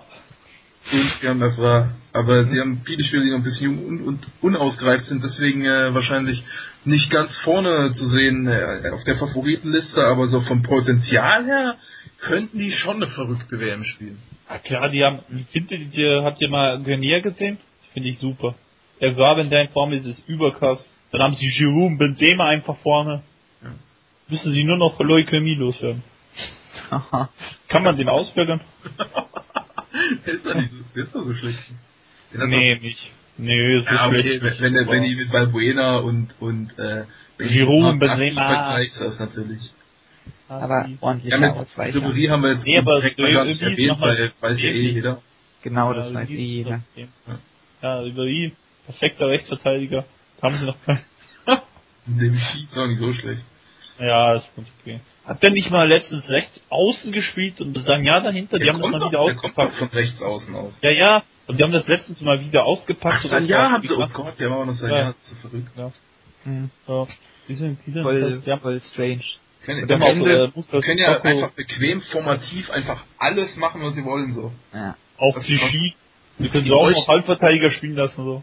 Boah, die bräuchten so einen, so einen verrückten Formationstrainer wie, äh, ich sag den Namen jetzt nicht. Ähm, Am Ende Thomas. sind sie wieder voll langweilig.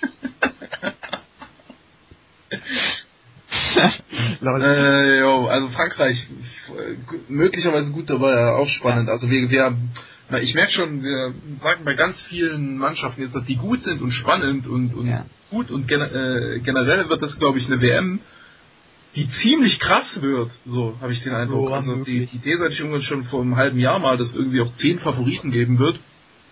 Ähm, Weil Frankreich ist ja irgendwie, hat ja immer immer verrückte Anlagen und macht dann einfach aus diesen zehn krassen Möglichkeiten nehmen sie dann einfach wieder meistens die langweiligste raus. Ja, aber Paris ja, ist halt nicht so gut eingebunden und auch der Zehnerraum generell wird nicht so wird nicht genutzt, auch Achterraum. Ja, einer, einer soll dem Dieter de Schams mal sagen, dass der, dass der mal was Verrücktes sagt.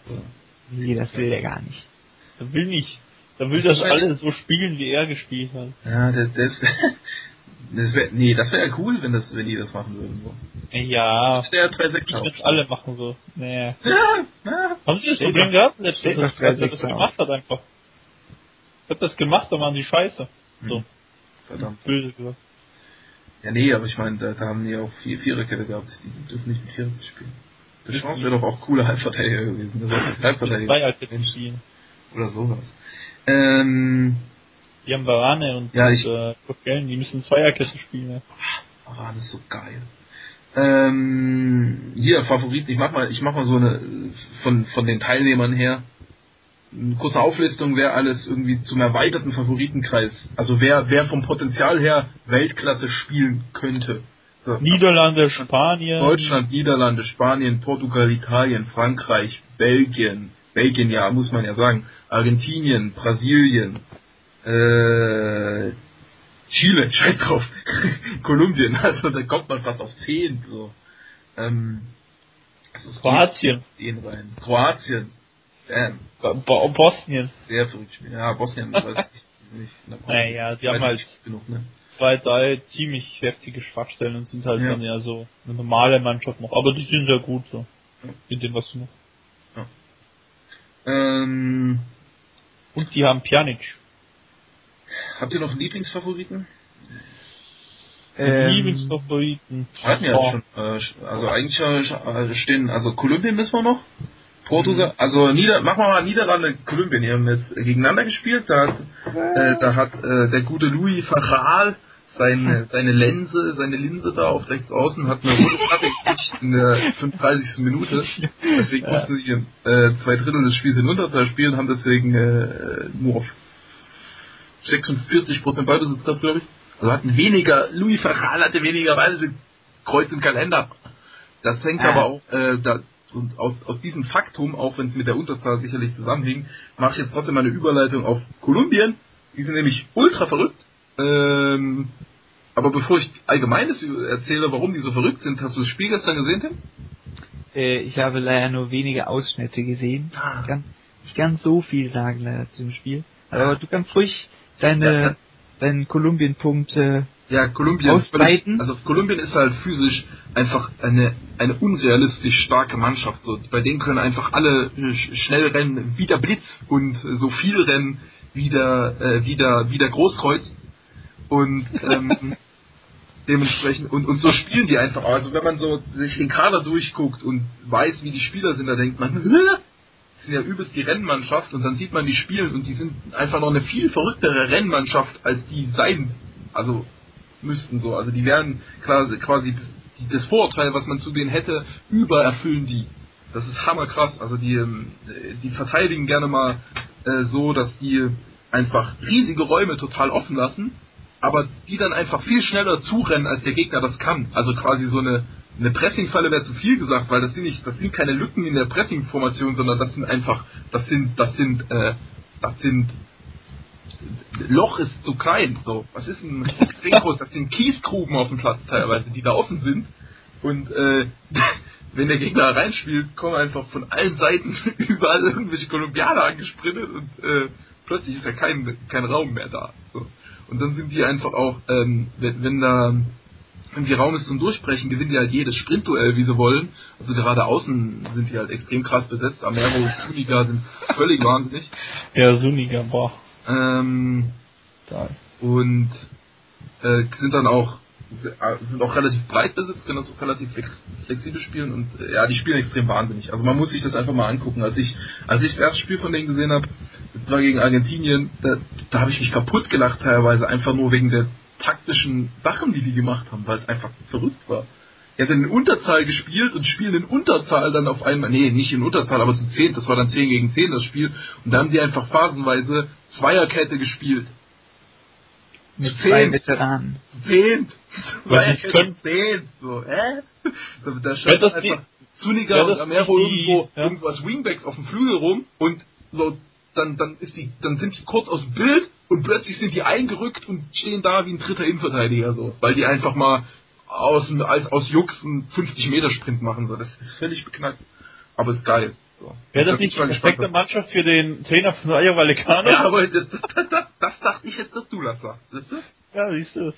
Es liegt mir seit Minuten auf der Zunge, aber du schwabelst hier herum, ey. Ja, man muss aber auch einfach wirr durch die Gegend schwafeln, wenn man über Kolumbien redet, sonst, sonst kriegt man das nicht auf den Punkt, wie die spielen so. Diese, ja, da dieser wirre, viel zu lange Monolog. Pause der, bei jedem sprechen, aber du, du kommst da wieder gespinnt ist mit Worten rein in die Pause. Das ist, das ist Kolumbien. Das war eine metaphorische Darstellung der kolumbianischen Spielweise. Krass. Was, was für eine äh, Performance, ey. Kunst. René, hat sogar noch analysiert. Hat die Sprechweise okay. analysiert. Ja. Unfassbar. Analysiert. Das ist Pe Peckermanns Argentinien mit kolumbianischen Spielern, die losrennen. Geil. Ich habe das, äh, ich habe das übrigens, ich habe diese Spielweise Laufdeckung schon genannt. das werden wir aber nicht als Begriff etablieren, das ist nur so. so, so. Außer es fällt uns was Lustiges ein. So ein Buzzword. Einfach. Es wird dann über jede Kolumbien-Grafik so ein riesiger, so ein riesiger Text, Laufdeckung. Laufdeckung. In, in, in Laufschrift am besten. Also so labert jeder über Buzzword in letzter Zeit, ey. Animierte Schrift. Das ist eine gute Frage, keine Ahnung. Denkst du mal gedacht? Achso, das ist lustig. Das von einer Woche habe ich noch nie gehört und das ist in einer Woche 40 Mal. Was? Da, davor nur nicht verstanden, deswegen hast du es immer verdrängt. Nee. Kann auch sein. Ich habe gewusst, dass das ist. Ist auch Geil. nicht so schwer zu erwarten. äh, Buzzword. Äh, Niederlande. mhm. Louis. Italien. Tim, du musst in Spanien sagen. Und vielleicht Europas. Ja, Europas, ja, ja. Äh, Europas. Sind die jetzt unser Thema, oder was? Sind jetzt unser Thema. Sag mal, wie sind die denn? Werden die Weltmeister?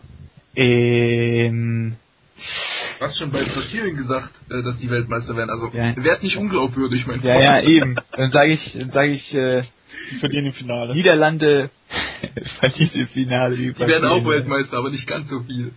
ja, richtig. Johann ja, Kolz also, Kopf explodiert dann, glaube ich. Ja. nee, glaube ich nicht. Ja, die Weltmeister werden? Ich glaube schon. Nö. Ich glaube, der fliegt dann äh, um die Welt oder so. Ah, ah.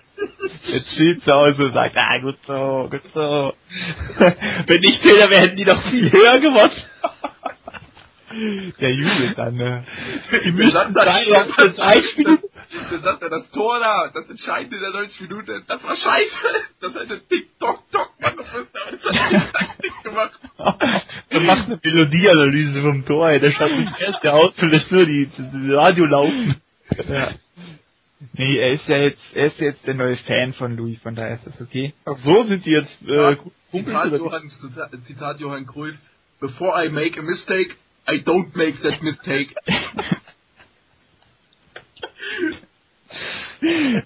ja. Lass mich auch mal jetzt eine Stunde lang Cruyff zitieren. Welches Zitat Freunde. Wenn, wenn man, wenn man ein Cruyff-Zitat erfindet, dann findet man bestimmt irgendwann später heraus, dass er es doch gesagt hat. ja, das ist so wie, ihr kennt ja doch den Spruch, äh, egal was man sich vorstellt, es gibt im Internet ein Porno dazu. Das ist bei Zitat von Johann Kolb genau das gleiche. egal was man ein, was einem einfällt, Johann Kolb hat das schon mal gesagt. Goethes Faust, Johann Kolb hat das schon mal gesagt, so 400 Jahre davor, als das erste Mal aufgetaucht ist. Äh, oder so. Ist klar. So, Tim, wie spielen, wie spielen sie denn, die Louis? die Louis. Äh, gut. Gut. Wobei diese letzten beiden Spiele ein bisschen komisch waren gegen Japan und Kolumbien. Da weiß ich noch nicht so richtig, was ich davon halten soll.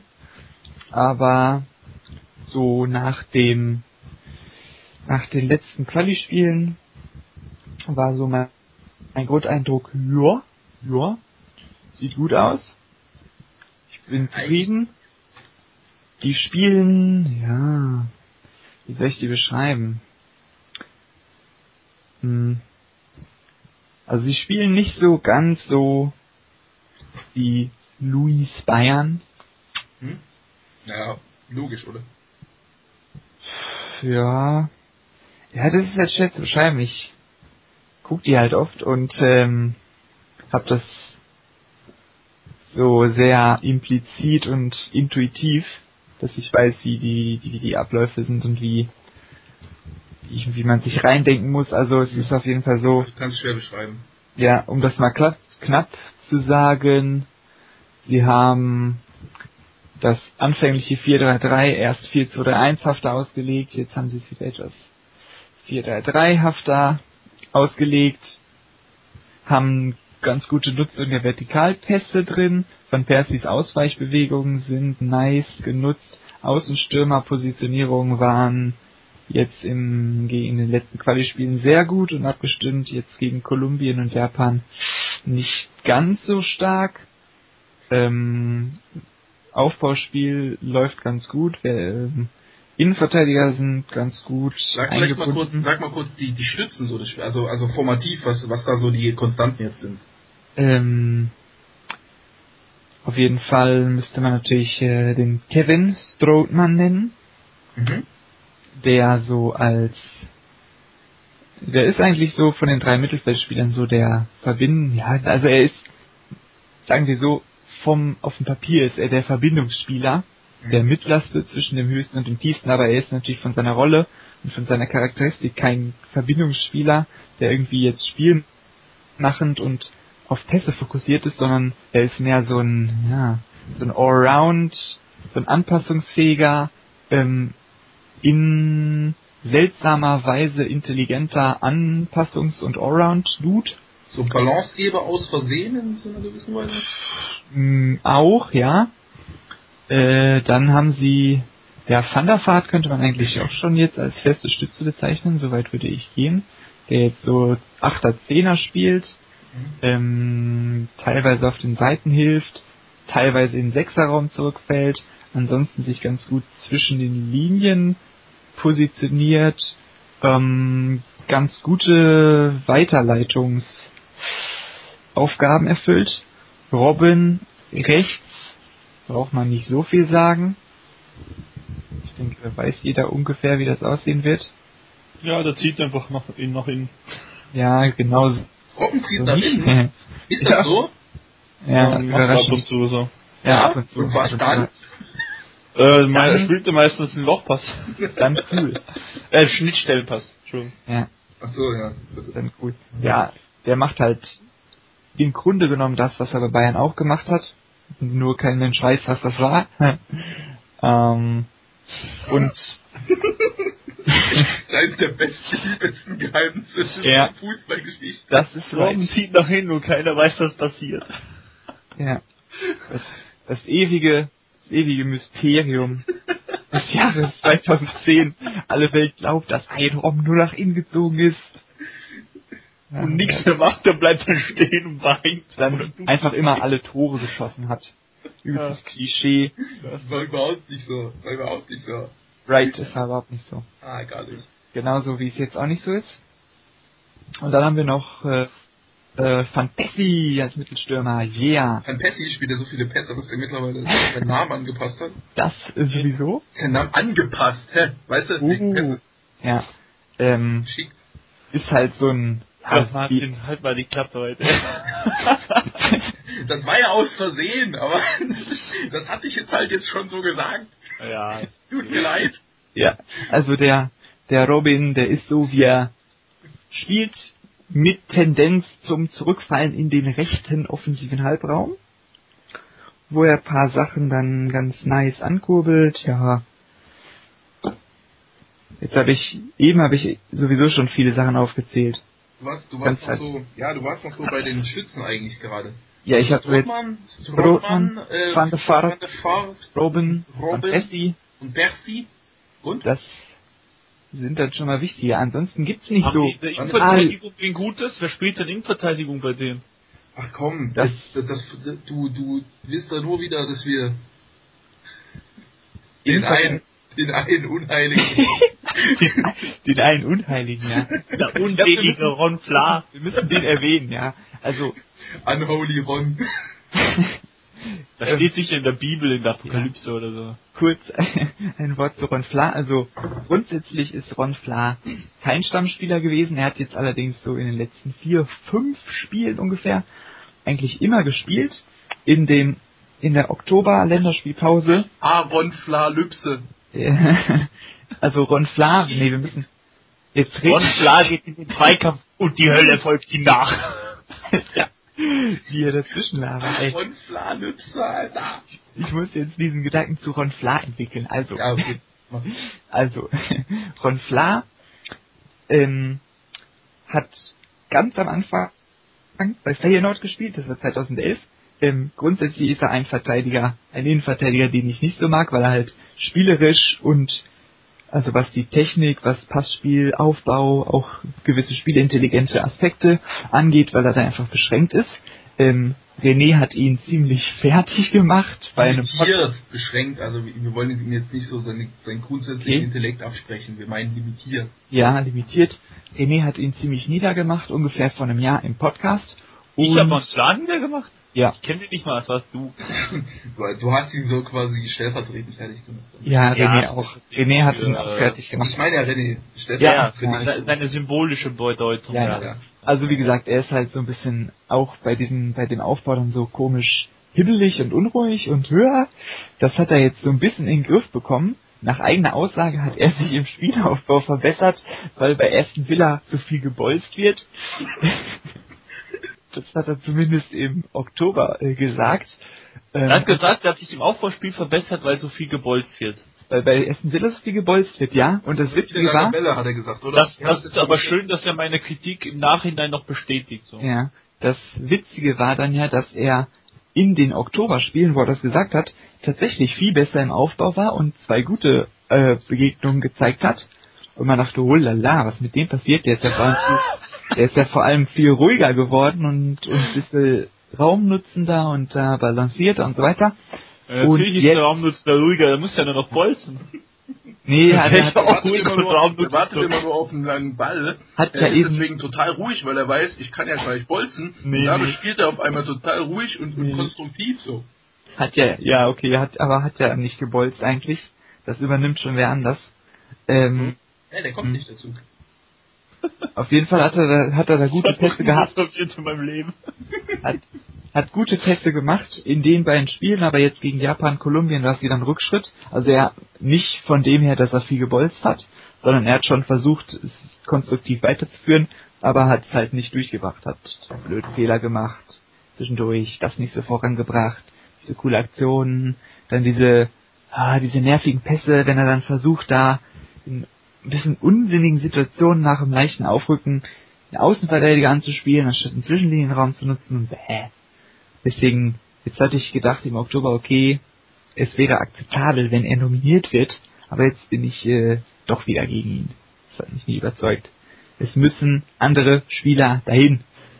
Jawohl. Jawohl, Louis, hast du gehört? Haben die noch Platz für Kiesnick? das aus und sagt uns alle. nee, das ist ja, das ist ja nicht Anti-Giesling in dem Moment. Das ist ja Nein, wir haben, die haben keinen Platz. Der Diskussionsgang. Keinen Platz für nix. Nicht mal die. Aber ähm, hier, äh, haben die haben die nur äh, vier, die, ihre vier Offensivschützen da und haben eine völlig durch, durchwürfelige, durchgewürfelte Viererkette oder wie? Nö. Was Die haben? Daily, Alter. Mit Daily ist nichts Ach durchgewürfelt. stimmt. Der Blinde quasi. Ja, right, ey. Ah, es ist nice geworden, der Junge. Ja. Sehr nice, ja. Wer? Ich, ich bin, Sohn vom Kollegen Blind. ich bin geneigt dazu, ihn zu viel zu loben, weil er einfach cool ist.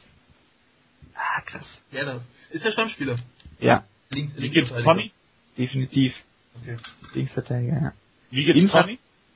Äh, Tony, mh, Aber bring doch jetzt nicht einfach so Spieler rein, die keiner kennt, vor allem wenn du sie mit Vornamen anredest.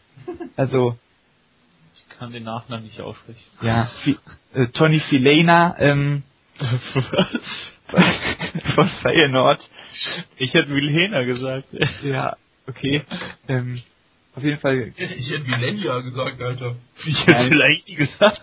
Nein, File Filena ähm, gehört zu den ja, bekanntesten oder größten, hoch am höchsten eingeschätzten niederländischen Talenten mit 18, 17, 18 jetzt schon Stammspieler seit einiger Zeit bei Feyenoord. Ähm, ja, es fehlt halt so ein bisschen das ganz durchschlagende Element und deswegen ist er so seit einem halben Jahr nicht mehr nominiert, sondern Louis hat gesagt, hier Junge, geh nur 21, spiel da immer und entwickel dich jetzt mal, du krieg ein neues Ja. Level. Ach so, also was er, was er mit Bergkamp gemacht hat. Äh, nee. Knowledge, nee, nee, nee, nee, nee, das war mit Bergkamp war ja anders. Ja, das war anders. Bergkamp hat ja den, den umgekehrten Weg sozusagen gemacht. Nee. Das ist das, was Ach, der Quatsch, ah, das habe ich ja, bei Kampfer hat. mit Bergkamp gemacht hat. Das habe ich, sorry. Kreuz Ja. hat mit Kreuz hat Ja. Bergkamp in die zweite Mannschaft gesteckt und, Genau. und als Rechtsverteidiger spielen lassen. Um ihn zu nerven. um ihn Und dann- zu nerven, um ihn zu Und dann dachten provozieren. alle, dann dachten alle, oh, der Johann, der lässt ihn in der zweiten Mannschaft spielen, dann müssen wir das mal beibehalten. Und haben das nicht verstanden und dann hat Louis ihn Nee. gerettet. Nee, nee, nee, du kennst, du kennst die Story überhaupt nicht. Ich erzähl dir die mal richtig. Du kennst die nur völlig richtig. Ah, okay. Egal. Die Hauptsache ist, dass Louis ihn gerettet hat, das reicht schon. Ja, nee, er, er hat nur seine Rolle erfunden, so. Aber er, äh, Bergkamp sagt, ähm, dass, dass, dass Louis ihn auf die 10 gestellt hat, sieht er als genauso wichtig für seine Karriere an, wie ähm, seine erste Berufung in, in, in, in die erste Mannschaft von Cruyff und, ähm, und, und noch was anderes extrem Wichtiges. Ja. Also es ist so eine, eine der wichtigsten Sachen seiner Karriere, dass, äh, dass Louis auf die Idee kam, ihn auf die 10 zu stellen. damit wäre das auch geklärt. Ja. Müssen wir jetzt noch was zur Niederlande sagen irgendwie? Ja, so abschließendes Fazit. Wie, wie stark schätzt du sie denn ein im Vergleich zu anderen Nationen? Ja, das ist ja gerade, wir sind ja auch so schwer zu vergleichen, finde Also ich kann sie gar nicht einschätzen, weil sie von ihrem Potenzial schwer zu vergleichen sind. Ja, Sind so eine Mannschaft, die über, die äh, gleichermaßen über die Stärke von ein paar Stars kommt, die aber auch halt über das Kollektiv an sich so. Deswegen ja. seltsame Mischung. Schwer einzuschätzen. Spielen in den Testspielen gegen die stärkeren Mannschaften dauernd unentschieden. Und ja, ist vieles drin. Ich hoffe mal, dass es sich gut ausgeht, aber ich halte schon für möglich, dass die Überraschungen landen und sich in den vorderen Bereichen des Endklassements platzieren können. Aber könnte auch Kacke werden, oder?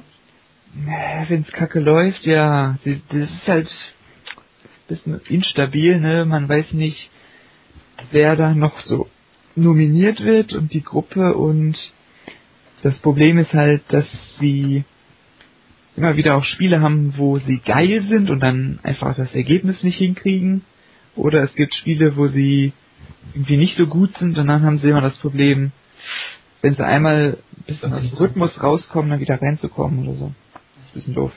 Okay. Also wird ein bisschen vom Turnierverlauf abhängig sein. Ja, wird sehr abhängig sein. Also Niederlande so mit Niederlande, England, Italien sind so drei der ja, unsichersten Top-Mannschaften, würde ich mal sagen.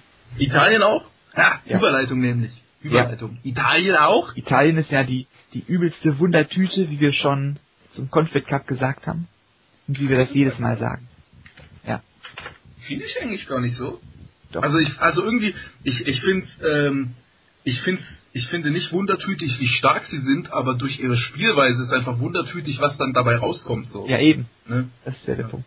Okay, naja, ist ein bisschen anders als bei Niederlanden. So, da weiß man auch nicht so richtig, wie stark sie spielen. Ja, auf, Ja, das ist halt, ja, ich weiß So nicht, die Raute ist halt immer eine Wundertüte so ein bisschen, ne? ja, wenn sie denn spielen. Ja, naja, zumindest sowas, was irgendwie von der Struktur her an Raute erinnert. Ja, irgendwas mit drei Sechsern halt. Und einer Viererkette. Mhm. Und die haben äh. Pepe Rossi und Balotelli fahren, das ist ja sowieso geil. Also auch für so eine für ein 4-1-2. Ja, der hat letztes Mal wieder gespielt nach Ewigkeit, nach seinen Verletzungen, hat gleich ein Tor gemacht. Geil. Bisschen krasser Dude. Ja, Ach, wir dürfen nicht mehr krasser Dude sagen. Ist ein sehr guter Fußballer. Cooler Dude, cooler, cooler Dude dürfen wir nicht sagen. Cool und Dude beides nicht, aber ich, vielleicht in Verbindung mit anderen Sachen. Also wir haben jetzt glaube ich schon heute zu viel cool gesagt, so. Deswegen okay. ist der, der, das Kind ist in den Brunnen gefallen. Hm. Kannst auch krasser Dude sagen, kein Problem. Ich finde generell, der Podcast ist irgendwie unlogisch. Wir machen, wenn die Gruppen äh, ausgelost sind, dann kurz vor der WM machen wir eh neuen, aber ist ja egal. Also die Jeden haben Rossi und Balotelli, das ist sowieso, die können pendeln, die können nach vorne, die können sogar zurückkippen, die können sich beteiligen am Aufbauspiel, sind im Strafraum toll in den Bewegungen, dribbelstark. Also die haben da einfach, also die zwei sind extrem gut. Dann hat man noch, ich will ja Cassano noch immer einberufen und Totti auch. Ich will beide einberufen und zusammen spielen lassen auf der 10. Doppel 4-2-2-2. Ach du Scheiße. Cassano, Totti. Nee, äh, Balotelli, Balotelli den Raum weg. Ich fand ja, ich fand ja Balotelli ja. hat mich jetzt, äh, also nicht erst einmal beeindruckt, weil der ist halt von seinem Potenzial so heftig, dass er eigentlich in jeder Aktion, die, die ihm gelingt, so beeindruckend ist. Aber ja. äh, er hat mich so von sein, äh, äh, ich, ich fand es absolut spektakulär, wie extrem gut seine Entscheidungsfindung ähm, und, und sein Verhalten in den Situationen war gegen, gegen Deutschland. Also das war ja richtig klug, das war mit dem richtigen Timing, mit der richtigen Orientierung, mit, äh, mit dem richtigen Auge, also mit dem richtigen Auge und vor allem auch der richtigen, ähm, mit dem richtigen Fokus auf die Mitspieler, mit, war einfach, also die, er hatte wenig Aktionen, aber die, die er hatte, waren wahnsinnig gut so. Also ähm, ich hatte, wenn er, wenn er präsenter gewesen wäre, hätte das eine absolute Monster-Weltklasse-Leistung von ihm werden können in dem Spiel, fand ich. Und ähm, er hatte halt, äh, äh, er hat halt neben sich den Kollegen Osvaldo, der so ein bisschen ausweichender gespielt hat und, und nicht so mittelstürmerhaft, wie er hätte spielen können und deswegen war so, also Balotelli war so die ganze Zeit der vordere Zielspieler, der irgendwie von allen unterstützt werden sollte, fand ich völlig unpassend. Also ich, ich fand, dass das, das Spiel hätte viel mehr um Balotelli herum aufgebaut werden müssen und nicht auf Balotelli hin aufgebaut werden müssen. So. Das ähm, wäre meiner Meinung nach deutlich interessanter gewesen und äh, ich, ich bin gespannt, ob sie vielleicht sich äh, ob sich Italien noch in die Richtung entwickelt. Mit Montolivo, der von der 10 aus ja auch also immer ein bisschen ausweichend spielt und, und damit dann auch Räume im offensiven Mittelfeld schafft, könnte Balotelli als, als zurückfallender Spielmacher quasi, also quasi äh, Ibrahimovic-mäßig. Äh, Ibrahimovic-mäßig so, ähm, dann könnte ich mir ultra stark vorstellen. Ich glaube, wenn sie sich wenn die sich äh, um, um Balotelli so herum entwickeln können und ihre generelle Stabilität und ähm, Funktionalität so beibehalten können, das, dann könnten sie extrem stark werden, denke ich. Und ja, haben halt auch noch diverse Leute, die man extrem stark da mit einbinden kann vorne. Also Giacerini ist ja auch mein so ein neuer Lieblingsspieler von mir seit dem Confed Cup, der war da verrückt teilweise. Ähm, ja, wunderbar. Aber wir wurden ja, also ich habe ihn ja mal gelobt, einmal hm? in einem Artikel, einmal auf Twitter, da wurde ich sehr kritisiert von einem italienischen Fan. Sehr kritisiert. Aber ist, muss man halt sagen, wahrscheinlich zu deutsch. Der ist, äh, Giacchini ist halt ein sehr, sehr guter Roleplayer und taktisch einfach sehr variabel, auch einerseits ja, in der nee, Position und andererseits in den Rollen so. Ja, aber auch in, in Situationen, der, der ist ja auch super krass kreativ, so, also, also ja. so überraschend, nicht so konstant Spielmacher kreativ, sondern der macht halt teilweise völlig ganz verrückte Sachen, die aber super krass sind, so, also irgendwelche, es liegt ein Ball irgendwo wirr in der Luft, wo alle erstmal drei Kontakte brauchen, um den zu kontrollieren, der spielt einfach mit der Hacke hinter die letzte Linie und das Ja, ja, Rhythmuswechsel kann der so. Ja, ja, ja. Ja, ich mag den auch. Da kann auch defensiv kann das sehr, sehr, also kreativ sein, in der Defensive, auch in der mhm. Position so. Ja. Ich mag den, ja. Wie gesagt, hab den da gelobt. Hat ein bisschen so wahrscheinlich äh, schwer zu sehen, oder ein bisschen merkwürdiger Spielertyp ist ein bisschen. Mhm. So. Tim? Hm? Du wolltest was sagen? Ich habe nur gesagt, dass er so eine gewisse Bissigkeit hat, die ganz cool ist. Ja. ja. Er, ist, er hat auch ein bisschen was so von einem unkonstanten, etwas wirreren, aber äh, wesentlich talentierteren Großkreuz so irgendwie, oder? Ich wusste, dass du Großkreuz erwähnt bist. Ich habe so gewusst, wie du angefangen hast, hast gesagt, jetzt sagt er sicher irgendwas über Großkreuz. Ich hätte noch gesagt, dass er äh, weiß nicht, ich hätte mir noch zwei andere Attribute noch dazu getan, aber ich habe so gewusst, dass, dass du jetzt genau das sagst. Das ist unglaublich, unglaublich. Ja, ja. ja. Ist ja auch obvious. Ja, eben, stimmt schon, sonst hätte ich wahrscheinlich nicht bis er jetzt Couscous kommt. So. Ah, das freut Sonst hätte ich gesagt Schmelzer, wenn es nicht obvious wäre. ich habe, äh, ich habe vorhin, als wir über Deutschland geredet haben, kann es sein, dass ich vergessen habe, Großkreuz zu loben. Ja. Okay, ich, ich, ich mach das kurz. Großkreuz, so reicht. Äh, ich führe das dann in, im nächsten Podcast näher aus. Wir machen noch Podcasts über, äh, wie heißen die beiden? Dortmund gegen München. Und ähm, ja, Italien können wir, glaube ich, dann auch konstatieren, wie bei irgendwie allen anderen Mannschaften, äh, sind gut, könnten überkrass werden, könnten auch nicht ganz so cool werden, aber potenziell, also normalerweise sind sie schon gut dabei. So. Also äh, da scheint man über viele Mannschaften mittlerweile sagen zu können. Und ich habe da auch so den, das Gefühl, so von den Strukturen her, von den Spielern, die vorhanden sind, aber gibt ja, also irgendwie haben alle Spiele, alle Mannschaften äh, sehr viele richtig gute Spieler, aber wenig überragende Spieler und dadurch könnte sich das zu einer extrem interessanten WM dahingehend entwickeln, dass, es, dass sich sehr, sehr viel innerhalb des Turniers entwickelt so und man äh, zwar prinzipiell den Stil der Mannschaften kennt, aber wie das dann sich konkret ausformt, äh, äh, muss man dann erst noch abwarten so. Ja, das cool werden, ne? Es sind sehr viele Mannschaften nicht so wirklich gefestigt, ne? Ja, es könnte cool werden. Oder Messi zerstört halt einfach alle und macht 10 Scorer-Punkte, das, könnte, das geht auch. So. Ja. ja, genau, Portugal, sollen wir was über Portugal sagen? Portugal haben wir jetzt äh, Analyse dazu und dann noch äh, kommt noch, oder ist das jetzt schon, ja, also haben wir jetzt quasi zwei. Artikel dazu. Da ähm, dürfte einiges klar werden schon diesbezüglich. Ansonsten ist Portugal halt immer noch wie bei der EM, oder? Ja, eher eine der vorhersehbaren. Ja, ja, also äh, überhaupt ja, man, vorhersehbare Mannschaft fast. Wo man Spanien? weiß, was, wo man weiß, was auf einen zukommt. Ja. Spanien mit Diego Costa als Mittelstürmer. Ja, Spanien ist so wie das halt. Das könnte so lustig werden. Ich, ich, ja, ich, ich möchte noch, äh, was, was auch im Lösch-Podcast unterging, äh, Tränen darüber vergießen, dass Michu jetzt mal von Start spielen durfte und ultra gar nicht eingebunden war. So, der ist ja eigentlich ein Zehner, der viel in, in Strafraum reingeht und hat sich bei Swansea dahingehend entwickelt, dass er auch Mittelstürmer spielen kann, der zurückfällt, also falsche Neun. Und der ist halt so, er ist halt sehr stark darin, so seine Rolle auch im Spiel anzupassen.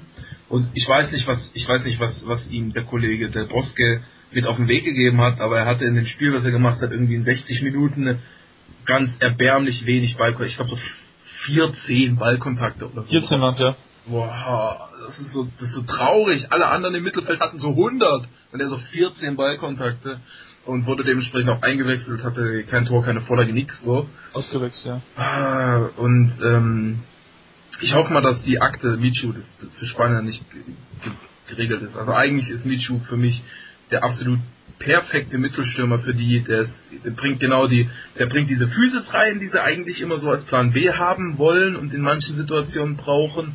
Der bringt das, der bringt das Kombinationsspiel rein, der bringt die Intelligenz rein, der, der, der, der kann falsche Neuen spielen, ohne, ohne dabei in der Spitze zu fehlen. Also im, im Grunde ist ja diese ganzen Varianten, die Spanien hat, äh, bringt ja alle in eine Position.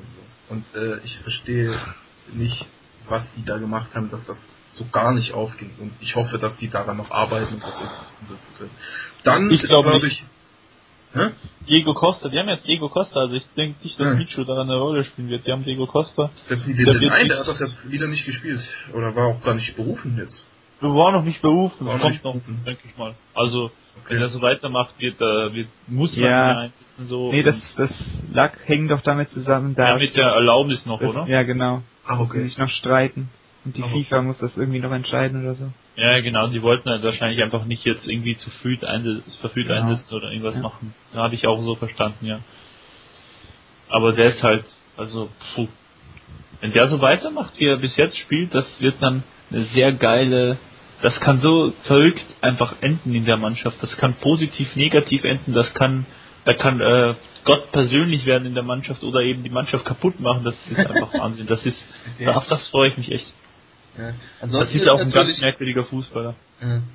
Ansonsten ist natürlich Spanien so äh, jetzt zur WM wird ein bisschen die äh, die extrem starke U21 Europameistermannschaft wird jetzt mit eingebunden. Coca hat jetzt gespielt, dann haben sie Laramendi, äh, Thiago, ähm, Alberto Moreno, Bartra, so Inigo Martinez, also ganz extrem jung, äh, guten jungen Spieler, die jetzt nachrücken und äh, können jetzt die die äh, die Dreifach-Titel Generation mit einer weiteren extrem starken Generation verbinden und könnten damit, also äh, es, Spanien ist wieder einmal absolut alles zuzutrauen und es geht eben dann wieder mal darum, wie viel Effektivität sie letztendlich daraus entwickeln. Ne?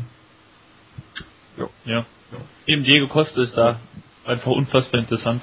Ja.